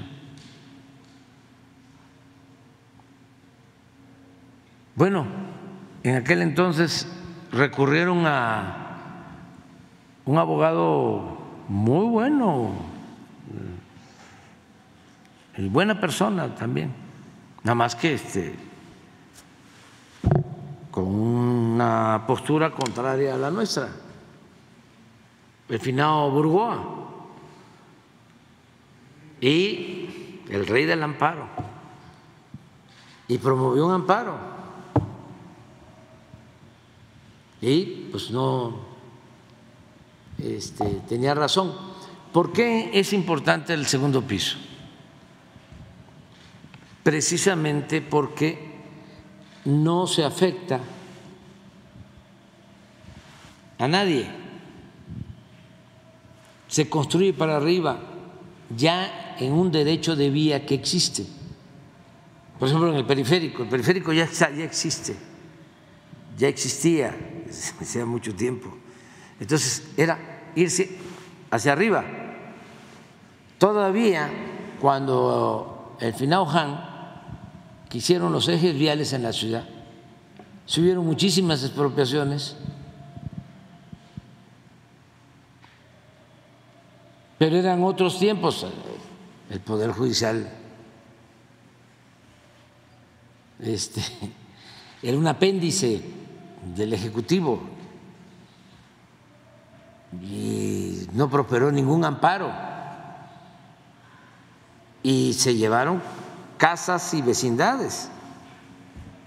Pero nosotros no podíamos hacer eso por convicción entonces, a ver, ¿cómo resolvemos? Si cada vez hay más tráfico, si hay congestionamiento en las vialidades, porque crece y crece el parque vehicular y no se aumenta la superficie de rodamiento. Entonces, ¿qué hacer? Los ejes viales, pues ya no. Entonces de ahí salió la idea, a ver, vámonos para arriba. Se amplía la superficie de rodamiento, no se afecta y solucionamos el problema. Entonces enfrentamos a los del PAN, pero no porque este, no les gustara la obra, sino porque no querían que políticamente no fuera bien. Imagínense los panistas que van a tener que usar el, el tren Maya Pero no es que no les guste el tren Maya, no, lo que no quieren es que nosotros hagamos obras porque no quieren que eh, la gente nos apoye, porque si la gente nos apoya, ya ellos no van a poder mantener el régimen de corrupción. Ya no va a poder existir como era antes el gobierno al servicio de una minoría. Ese es el fondo del asunto. Bueno, en ese entonces se hicieron los segundos pisos. ¿Qué pasó después? Nos copiaron, terminaron copiándonos. Nada más que con la pequeña diferencia de que cobran. Y nosotros lo hicimos sin paga. Y ellos lo convirtieron en un negocio al grado de que un jefe de gobierno después de que yo salí me fue a ver a consultar porque la misma empresa que maneja los segundos pisos en, la, en el Estado de México y también en la ciudad quería comprar la parte que nosotros habíamos hecho. De, de San Antonio a allá al asta de San Jerónimo, hasta bandera de San Jerónimo, por ahí. Quería comprar, creo que de seis, ocho mil millones de pesos, para que se cobrara en todos lados. Hacerlo homogéneo, uniforme, ¿no? Y que ese dinero se usara para otras obras en la ciudad. Yo le dije, no, ¿cómo te vas a meter en un problema? No lo hagas. Y no se hizo, afortunadamente. Entonces, nosotros no hemos tenido problemas porque la gente nos ayuda, nos apoya.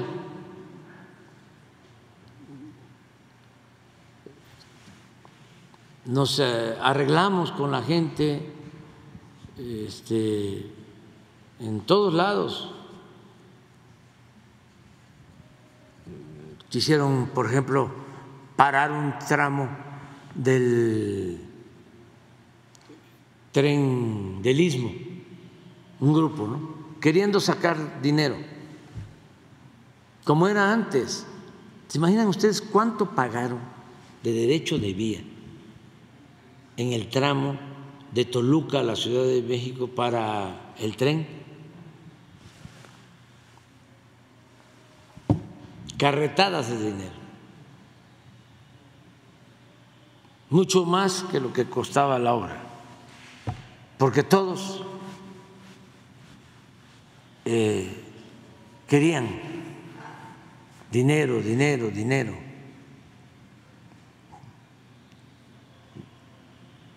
Veían todo como botín y como los de arriba daban el mal ejemplo, pues todos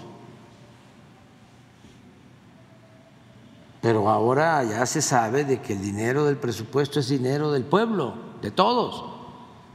Bueno, pues allá en el Istmo, un grupo, ¿no? También quería, primero empezaron cobrando, no, nos arreglamos con 10 millones, no, con 5. Si no, paramos. No, pues paren. Bueno, dos, no, nada y la misma comunidad, la misma gente, vámonos, en asamblea, afuera. No queremos líderes charros, extorsionadores, corruptos. Y esto en general, porque se llevaban muchísimo dinero. Ah, la bandera, eh, el medio ambiente, el rescate al campo, el apoyo a los pobres.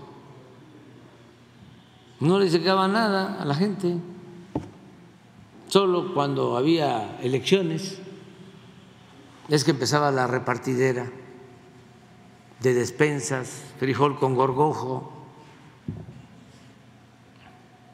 molinos, machetes, aparatos electrodomésticos, materiales de construcción, pollos, patos, chivos, borregos, puercos, cochinos, marranos. Pero ya no, ya eso se acabó.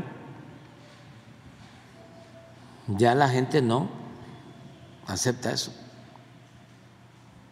Ya se ha avanzado muchísimo, la gente no vende su voto, porque eso es vender la conciencia, eso es vender el futuro de los hijos, es hipotecar el futuro de los hijos. Imagínense el que compra votos y llega al gobierno.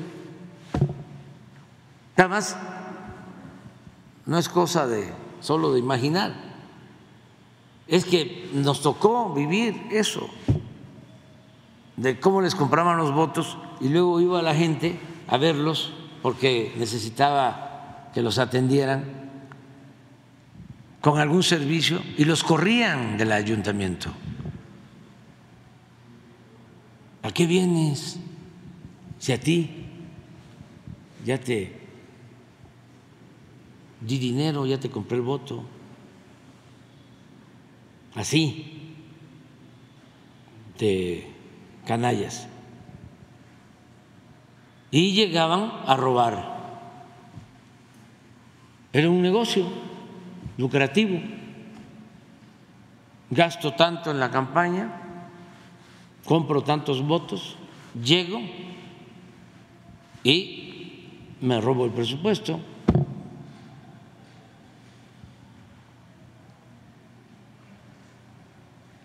Habían candidatos que este, llevaban juguetes y pelotas y a nosotros nos decían, Ustedes no dan nada. Estamos en los pueblos. ¿Y qué van a dar? Justicia. No, no, no, no, no, no. No, no traen nada. Y ya estaba convirtiéndose en hábito. Afortunadamente la gente es muy eh, inteligente. El pueblo de México es muy inteligente. Y ya se dio un despertar. ¿Cuándo van a, a detener el cambio de mentalidad? Nunca. Ya no, ya se echó a andar esta transformación, porque tiene que ver con las conciencias, con la revolución de las conciencias. Entonces, adelante. Gracias, señor presidente. Muy buenos días a todas y a todos. Liliana Noble de Pulso Saludable. Señor presidente, tuve la oportunidad de platicar con la secretaria de Igualdad e Inclusión del Gobierno del Estado de Nuevo León, Marta Herrera. Ella me platicaba acerca del estrés hídrico tan importante que sufre no solamente este estado, sino todo el país y, muchas ciudades del resto del mundo. Ella me comentaba que tienen un programa muy interesante que se llama Ciudadanos de a 100. Eh, eh, la Organización Mundial de la Salud dice que eh, los seres humanos podemos utilizar 100 litros de agua al día eh, y eso incluye las necesidades básicas del organismo, es decir, el agua que bebemos, más todas las, el resto es para eh, lavarnos las manos, la ropa, el aseo, etcétera.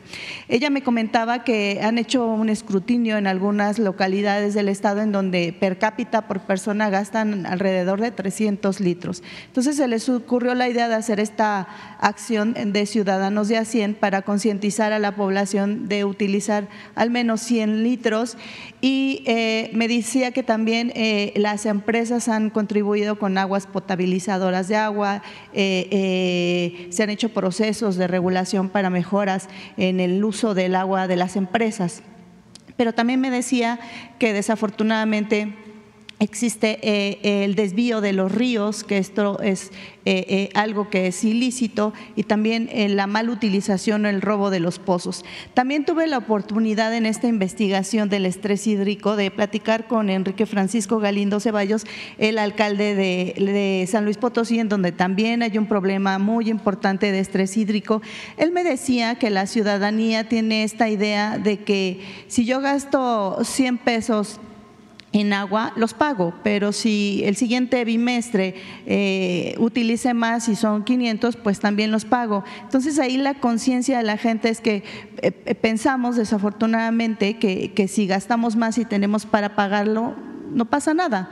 Entonces a mí me gustaría preguntarle si el gobierno federal no estaría pensando en que sería un buen momento de establecer una campaña a nivel nacional para concientizarnos sobre el ahorro y el buen uso del agua. Hay 200 días, por ejemplo, en, Durango, en donde no ha llovido y, el ganado ya empieza a sufrir de ello. Hay una propuesta eh, por parte de eh, la secretaria Raquel Buenrostro sobre la prohibición para la explotación del agua para uso industrial en 16 estados de la República Mexicana, que me parece muy, muy interesante, pero sería como sumatorio y no estoy descartando que sea muy, muy, muy buena la utilización, pero insisto, ¿Sería factible, sería posible que a través de, espectaculares, tal vez de comerciales, eh, y que contaran de entrada, con, por supuesto, con pulso saludable para la, publicación de esto, hacer una campaña para concientizarnos? Presidente, dicen algunos de los expertos, y esperemos que no sea así, que las futuras guerras pudieran ser eh, no por territorios o por algunos asuntos políticos, sino por granos y por el agua. Me gustaría conocer ¿Qué opina al respecto? Esa sería mi primera pregunta. Gracias. Atender el problema del agua, este, seguirlo atendiendo. Y lo que tú planteas eh, ayuda, el que no se desperdicie el agua. Eh, eso nos corresponde a los ciudadanos y eh, debe de haber campaña de orientación con ese propósito. Allá en Nuevo León había un actor que este, ayudaba mucho porque tenía un mensaje que recuerdo eh, decía, ciérrale, es de allá, de Nuevo León ya hace algunos años. Eh, entonces, sí, hacerlo. Nosotros vamos a seguir con estas campañas de orientación nutricional, eh, lo de eh, el agua, lo de las drogas, el, hacer conciencia del daño que causan las drogas sobre eso, básicamente. Eh, lo otro es orientar también a que el presupuesto en estados, en municipios, se destine a la reparación de fugas. Nosotros calculamos que se deben de estar eh, perdiendo por fuga de agua un 30 por ciento del abasto en las ciudades, porque son instalaciones ya antiguas que requieren reparación, pero como no luce no se invierte en eso. Prefieren hacer ahí un arco triunfal o un monumento. Este, o destruir y volver a construir la plaza principal. De ese tipo de, de obras, ¿no? De relumbrón. Y no lo otro, que es importantísimo. Imagínense si hay un programa para combatir fugas, nosotros lo hacíamos aquí en la ciudad, se invertía con ese propósito, año con año, igual año con año invertíamos para desasolve de presas, eh, para que en épocas de lluvia no haya inundación, encharcamientos, eufemísticamente hablando. Eh, los vasos reguladores los desasolvábamos. Por eso también nos opusimos siempre a que en el lago de Texcoco se construyera el aeropuerto, porque es un vaso regulador. Entonces, eh, hay muchas cosas.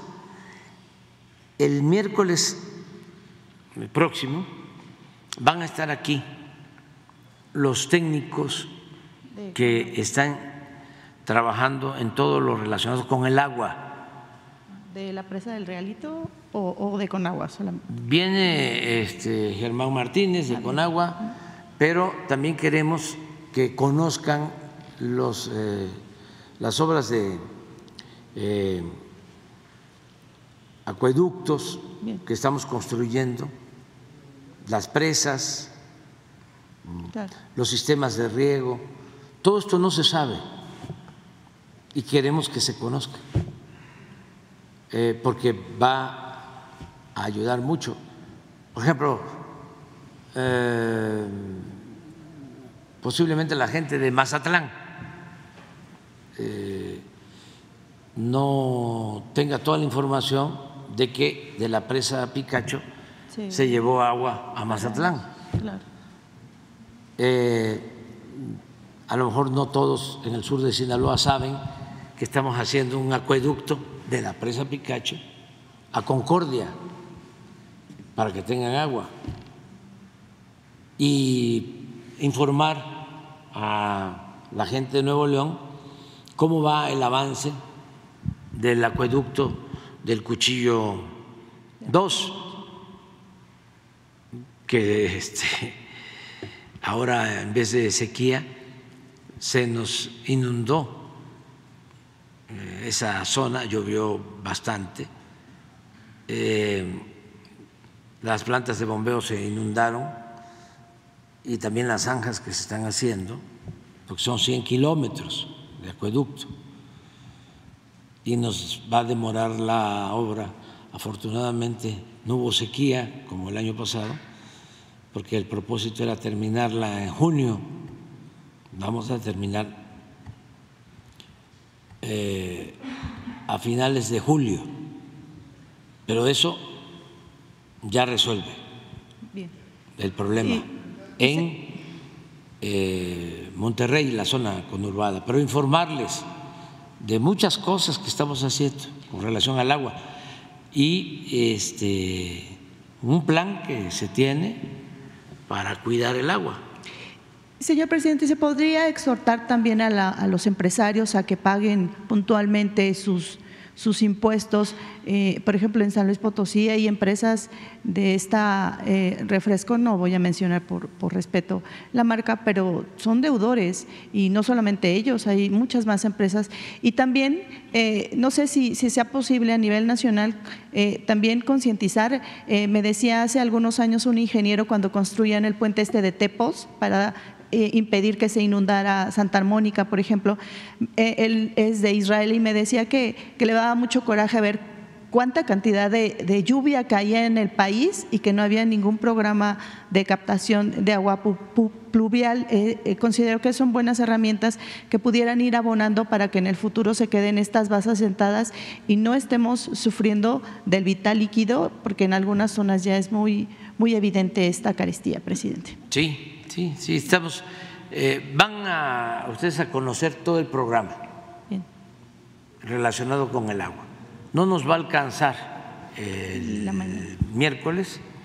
Em, vamos a presentar como seis, siete proyectos, pero el siguiente miércoles seis, siete proyectos más que se conozca. Por ejemplo, estamos haciendo un acueducto,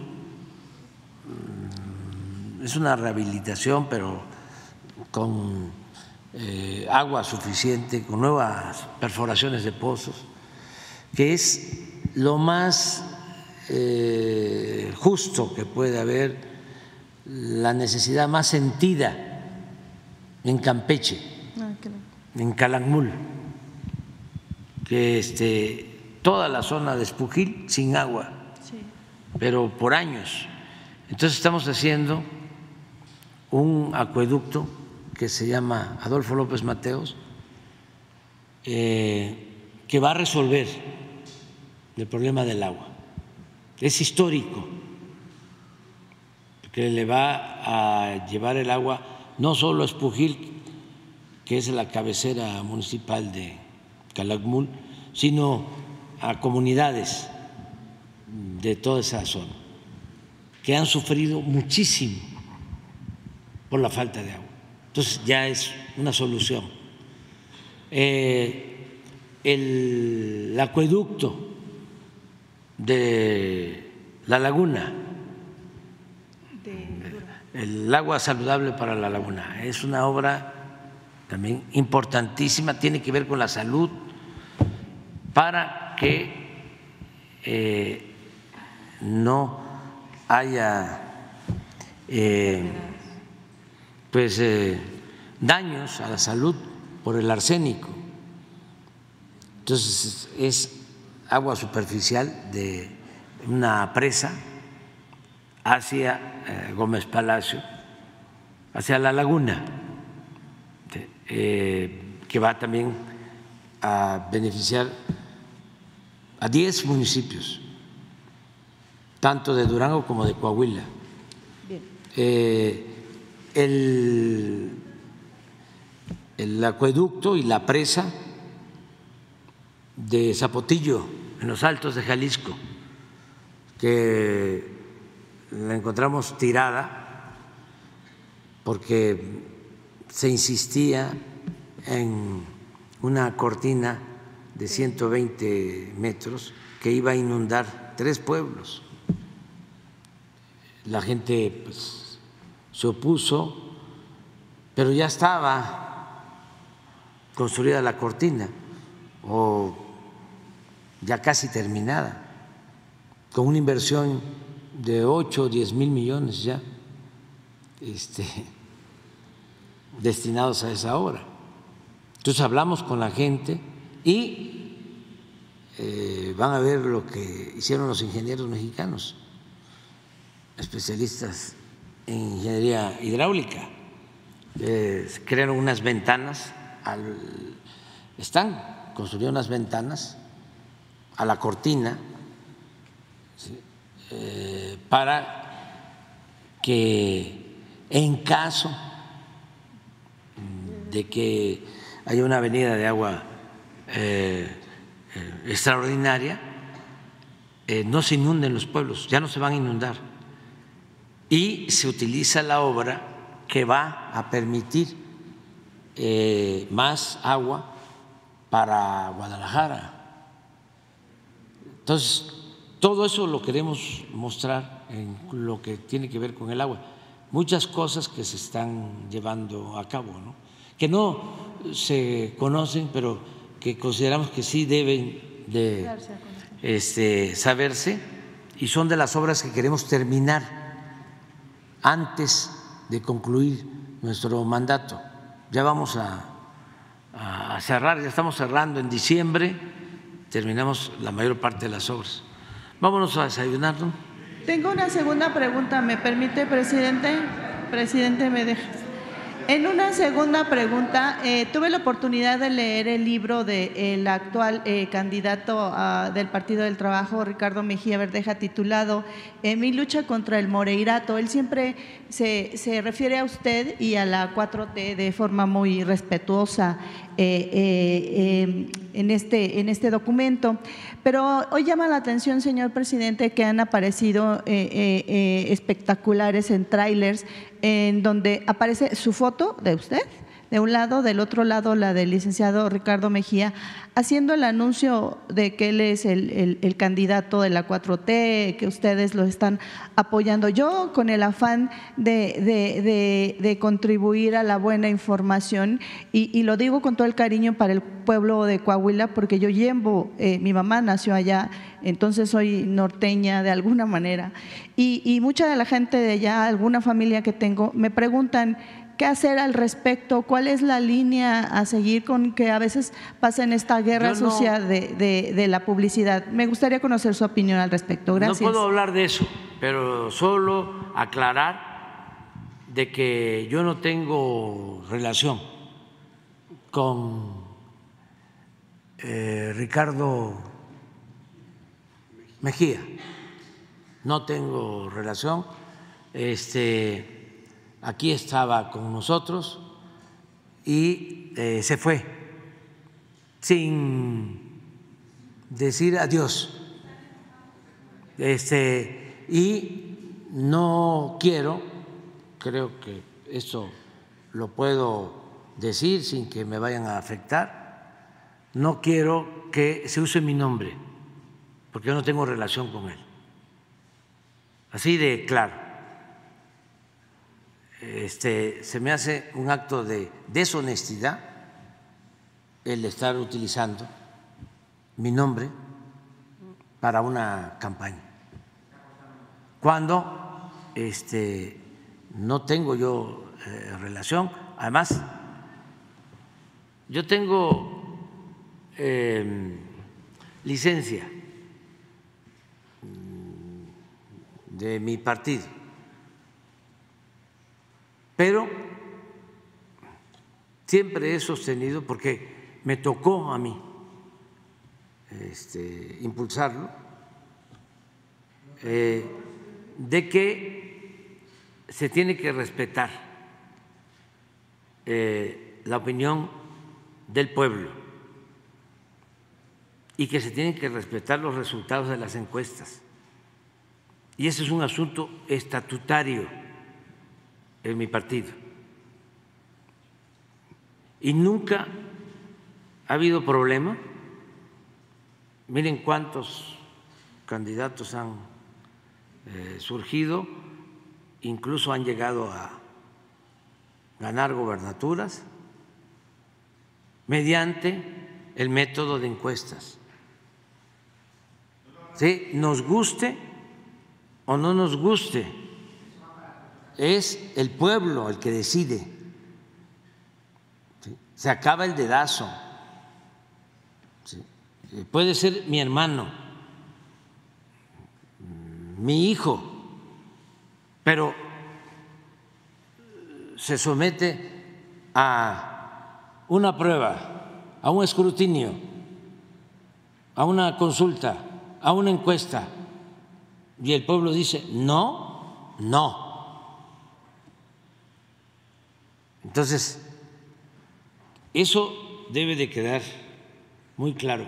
No he eh, inclinado la balanza en favor de nadie ni lo voy a hacer.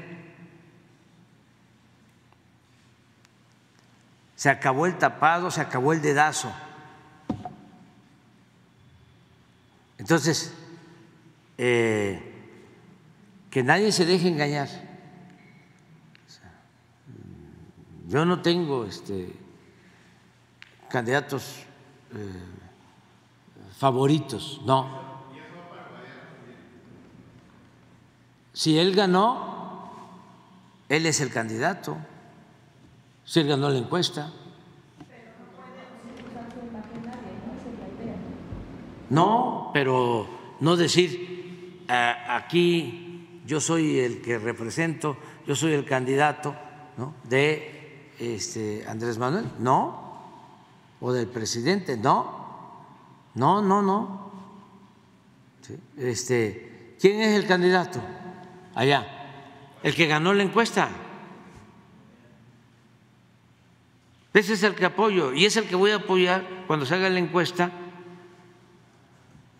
para la presidencia, sea mujer, sea hombre. Y son mis hermanos y mi hermana. Pero el que gane la encuesta,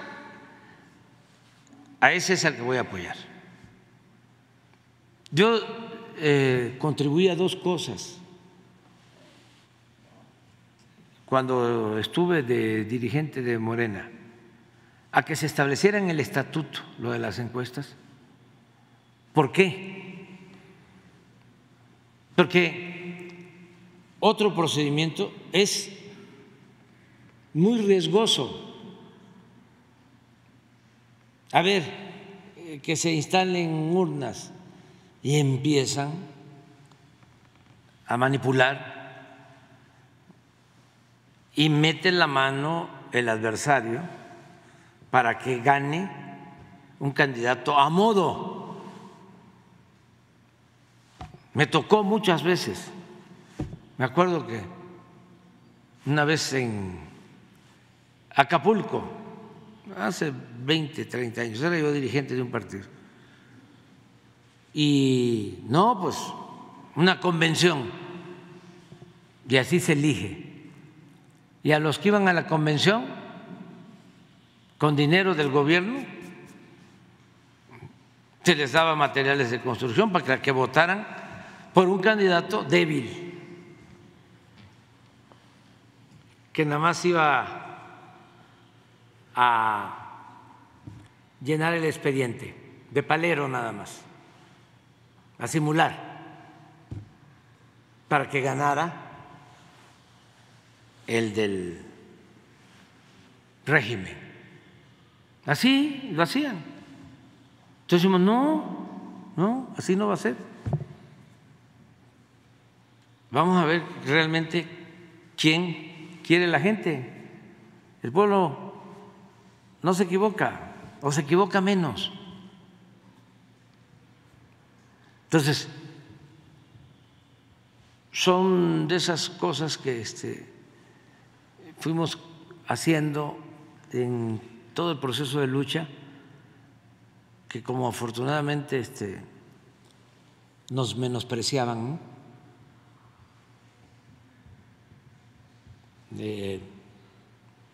¿no? nos impidieron que se eligiera así a los candidatos. Y es de los pocos partidos que tiene ese método de elección democrático que son las encuestas. No se dieron cuenta, porque imagínense, otro método es confrontación, es pleito, es ruptura. Así, ¿cuántos candidatos en los últimos tiempos de las gobernaturas han salido por encuesta? Todos. Este, espérate, ahora vamos allá. Entonces, eso ayuda mucho. Y lo segundo, que me siento muy orgulloso, las listas para los diputados plurinominales siempre eran los achichincles de los líderes. Hagan una revisión de los este, diputados y senadores. Hay quienes nunca han este, participado como eh, candidatos de mayoría, siempre en las listas. Ahí se acomodan.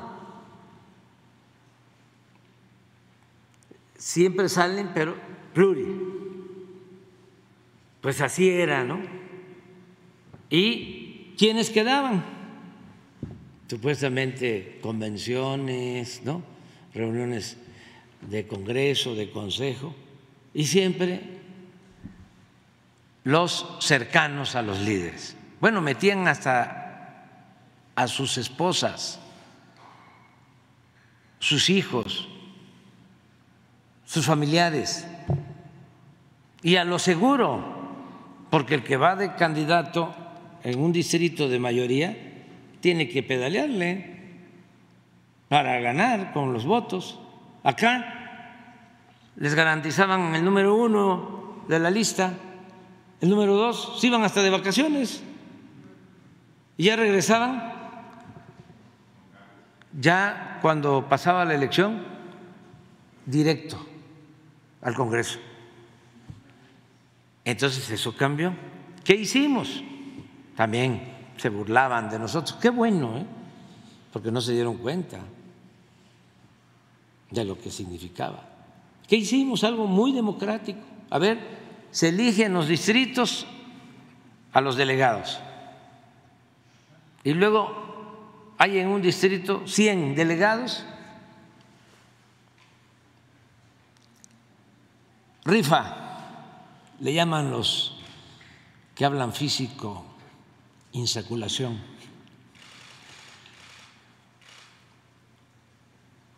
Ahí entran los 100. Sacan. ¿Quién va número uno de la lista? ¿Quiénes salieron desde la primera vez? Mujeres campesinas, indígenas, maestros de la construcción, comerciantes. Y se pusieron los políticos, ¿no? Tradicionales enojadísimos. No, ¿cómo? ¿Van a ir ellos al Congreso? Este, se necesitan parlamentarios, gente preparada. No, lo que se necesita es tener vergüenza y no corromperse. ¿Y saben qué pasó así? Esas mujeres campesinas, esos obreros, esos maestros, esos comerciantes, ninguno traicionó, ninguno. Y actuaron con rectitud. ¿Cómo hasta ahora? Se fue dos cambios. Por eso yo hablo mucho de la suerte y de que este, me dieron por muerto, políticamente hablando, varias veces, y eso eh, en realidad me salvó la vida, porque cuando Calderón, que estaba la represión en alta, pues eran los tiempos de García Luna, andaba visitando los pueblos. Me reunía yo con 10, con 15, con 20 gentes, construyendo desde abajo. Y claro que me dieron por muerto, políticamente hablando. Le preguntaban a Calderón, ¿y dónde anda el que fue su competidor? Ahí anda, se reúne con tres o cuatro. Gracias a eso, no se ocuparon de mí durante bastante tiempo. Este, entonces, las encuestas, ese es el método estatutario. Entonces, ah, me voy con otro partido, pero sigo siendo, no, el candidato de, no, no, no. ¿Cómo? No, eh, este, institucionalmente no habría ningún problema. No tengo problema con los que gobiernan.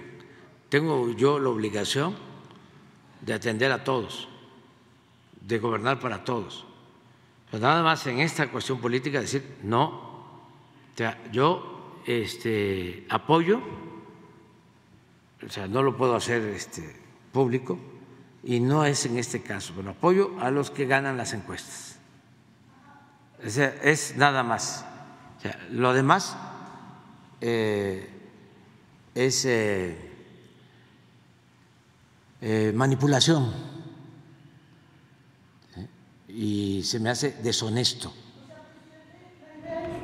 seguir las formas y no utilizar su imagen independientemente de que si es candidato de la 4T o no. O sea, lo que no usted consideraría que no está bien es romper el proceso o el protocolo y utilizar su. No, pero encima de eso, decir, ¿no? O sea, no gano la encuesta, me voy con otro partido, pero sí soy el candidato, ¿sí? De Andrés Manuel. No, eso es un acto de deshonestidad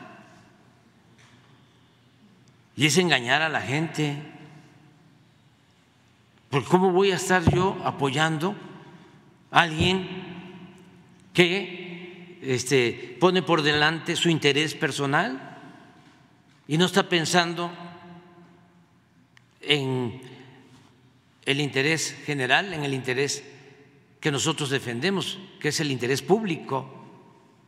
Nosotros no luchamos por cargos, luchamos por ideales, por principios. Ah, no, es que yo quiero ser es que a mí me toca.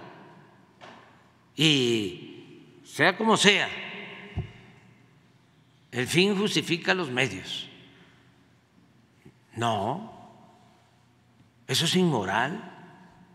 No se puede llegar así, dejando trozos de dignidad en el camino, mintiendo. No, así no es y no engañar a la gente. No, ojalá y no los cambien, ya no nos vamos a meter en eso, pero eh, en los estatutos está este sistema que ha funcionado mucho, muy bien y que este, ya lo he dicho, yo voy a apoyar a quien gane en la encuesta. Pues ese es su asunto. Este, no creo que diga eso. ¿eh? Lo que pasa es que tú representas, con todo respeto a proceso, y ustedes son este, especialistas en amarrar navajas. Este, eh, no, no, no, no, no, pues este, sí, no, pero es un asunto estatutario independientemente, o sea, no es, a ver, eh, yo quiero que eh, hagan las cosas a mi medida. Pues así no es.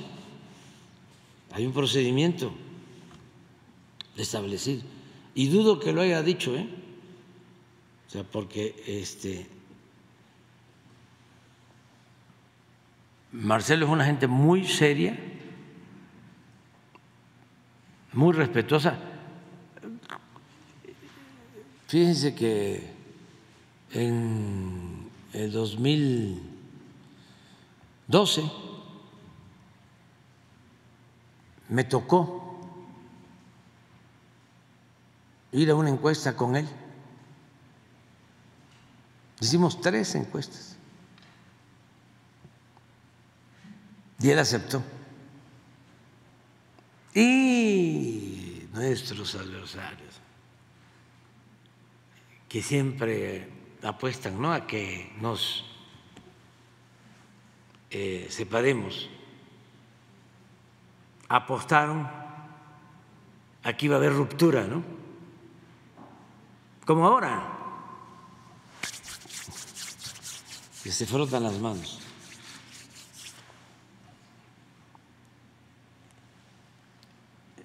y Marcelo muy bien. No escuchó el canto de las sirenas. Se puso cera en los oídos.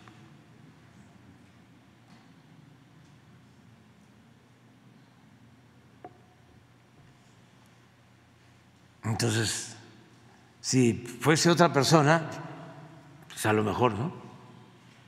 Pero él ya sabe de este método. Una propuesta para que se solucione ese proceso interno en Morena y que sea transparente. Ah, sí, no, pues claro, pues tiene que ser transparente. No puede haber fraude. No podemos ser como estos que falsifican las firmas. Hagan la investigación ahí en proceso sobre quienes falsificaron firmas. momentos en el tema de los candidatos independientes a la presidencia de la República, Sí. en el caso de Margarita Zavala en el caso de PRO. A eso, a eso me refiero.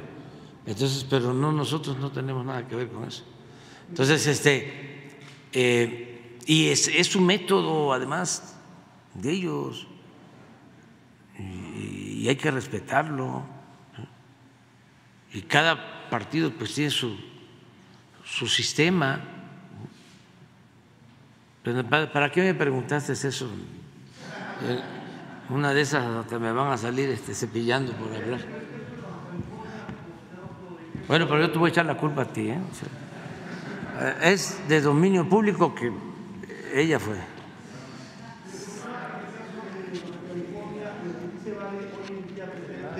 es apoyar a estas eh, mujeres que sí lograron este, que el pueblo las eligiera, es decir, en el caso de la gobernadora María del Pilar de la Olmeda, los alcaldes eh, morenistas. Eh, hoy en día los enemigos están con todo allá en, en la región, ahí sí hay que apoyar a este tipo de... Ah, claro, claro, este, a Marina del Pilar dices, claro, una mujer extraordinaria de gobernadora y a la presidenta municipal de Tijuana, todo nuestro apoyo. Eh, sí, este, eh, sobre todo contra la presidenta municipal, se llama ¿Monserrat Caballero? ¿Mande? ¿De Tijuana? De Tijuana. Monserrat Caballero Ramírez. Monserrat Caballero. Montserrat Caballero. Es migrante de, de Oaxaca, una mujer extraordinaria. Sí, sí. Montserrat, eh, gente humilde, trabajadora, honesta, que últimamente ha estado recibiendo este, eh, golpes y agresiones y amenazas. No está sola, Montserrat. O sea, tiene todo nuestro apoyo, todo nuestro respaldo.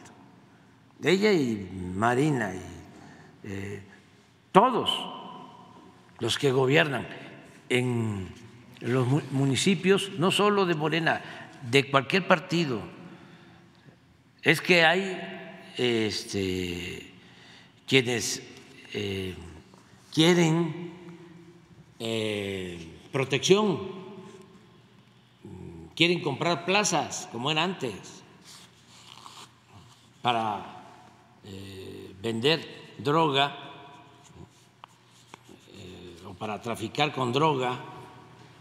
Entonces, cuando se topan con mujeres, con eh, hombres, autoridades honestas que las hay en los municipios de todos los partidos, gobernadores, gobernadoras, entonces empieza la presión. Yo les he dicho cómo era antes, este, en algunas ocasiones. Como ya llevo mucho tiempo en esto, pues ya sí, no, y eh, ya por eso cuando me dicen, oye, ¿por qué no se queda más tiempo? No, este, ya he estado mucho tiempo. Entonces aprende uno, conozco todo el país, todos los municipios, tengo esa dicha enorme, conozco todos los municipios de México. Y conozco estas prácticas, cómo comenzaron vendiendo las plazas, de que les ofrecían a los candidatos, te doy dinero y este, si ganas, me dejas eh, que yo te recomiende al secretario de Seguridad Pública. Y luego le fueron subiendo. sí, luego obra pública. Y luego ya los candidatos de ellos. Michoacán en una ocasión este, gana, este, no sé, 20, 30 candidatos y los mandan a buscar a todos, los de una banda y les dicen, estas son las condiciones. Nosotros fue muy difícil porque eh, habían candidatos nuestros que ganaban, les hacían fraude y les decíamos, este, vamos a presentar la demanda, tenemos las pruebas. No, porque los amenazaban. Entonces así fueron escalando. Una vez un gobernador llegando, ya se los conté una vez aquí, que lo andaba buscando un empresario este, de ahí, de su estado, conocido, y que iba con otro empresario porque querían invertir allí en ese estado. Sí, cómo no, que venga, pues los gobernadores y los presidentes también, o sea, hay que promover la inversión. Este, pues en los estados, a ver que venga, que van a invertir. Y ya llegaron y no, pues queremos invertir, vengo de no sé dónde. Y, él lo recibió porque el empresario que lo llevaba era una gente conocida ahí en el Estado. Y ya cuando terminan de hablar, sí, sí, todas las facilidades para invertir en el Estado. Se sale, se adelanta el el empresario local ya se queda el foráneo, el que supuestamente iba a invertir. Y ya le dice, mira, la verdad, gobernador, es que nosotros nos dedicamos a esto, a la droga. Y este estamos entregando, venimos entregando tanto mensual. Se lo entregamos a fulano de tal, del anterior gobierno, como él estaba entrando. Queremos decirte que a quién le vamos a entregar ahora, porque queremos seguir trabajando aquí. Aquí no te vas a, no te preocupes por nada, no va a haber ningún problema, nosotros cuidamos.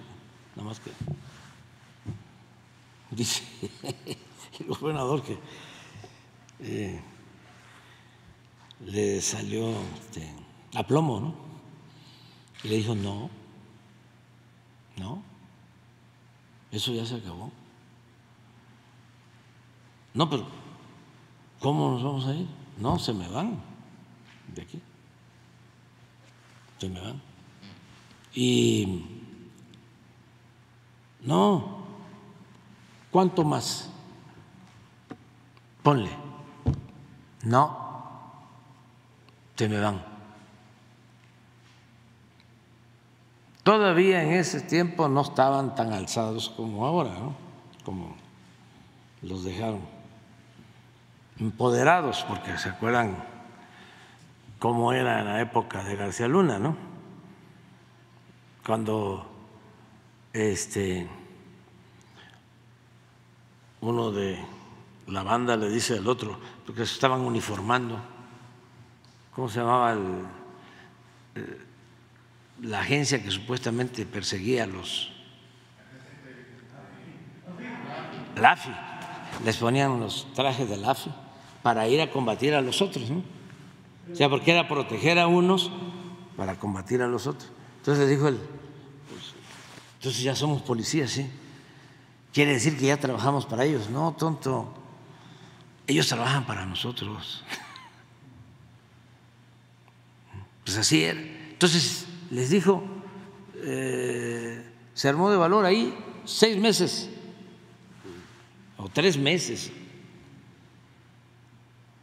Ah, porque le dijo, no, pues no nos podemos ir así, ¿no?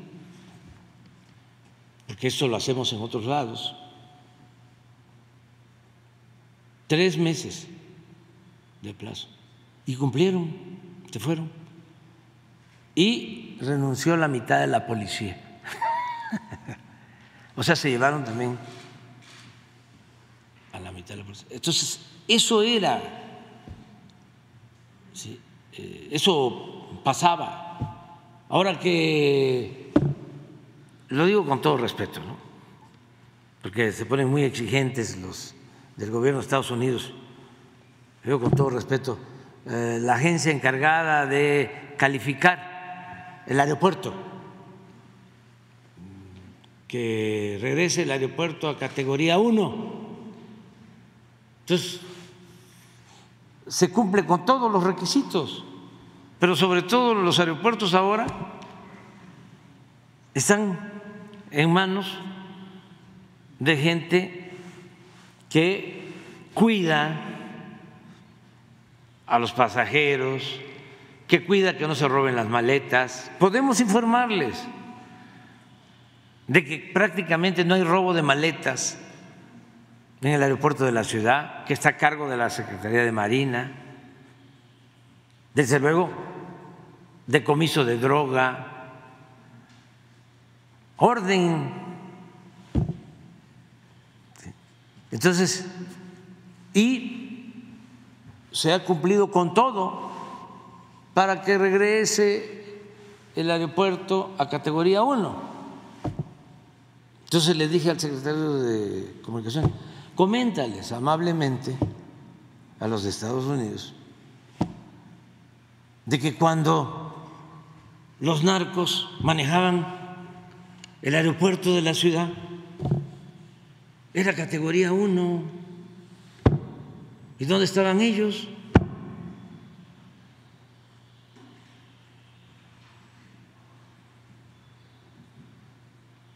O sea, eh, por eso eh, lo hicieron también en el caso de Colima, que hay una gobernadora muy honesta y valiente, Indira, pero también presión y presión y amenazas y queriendo se meter.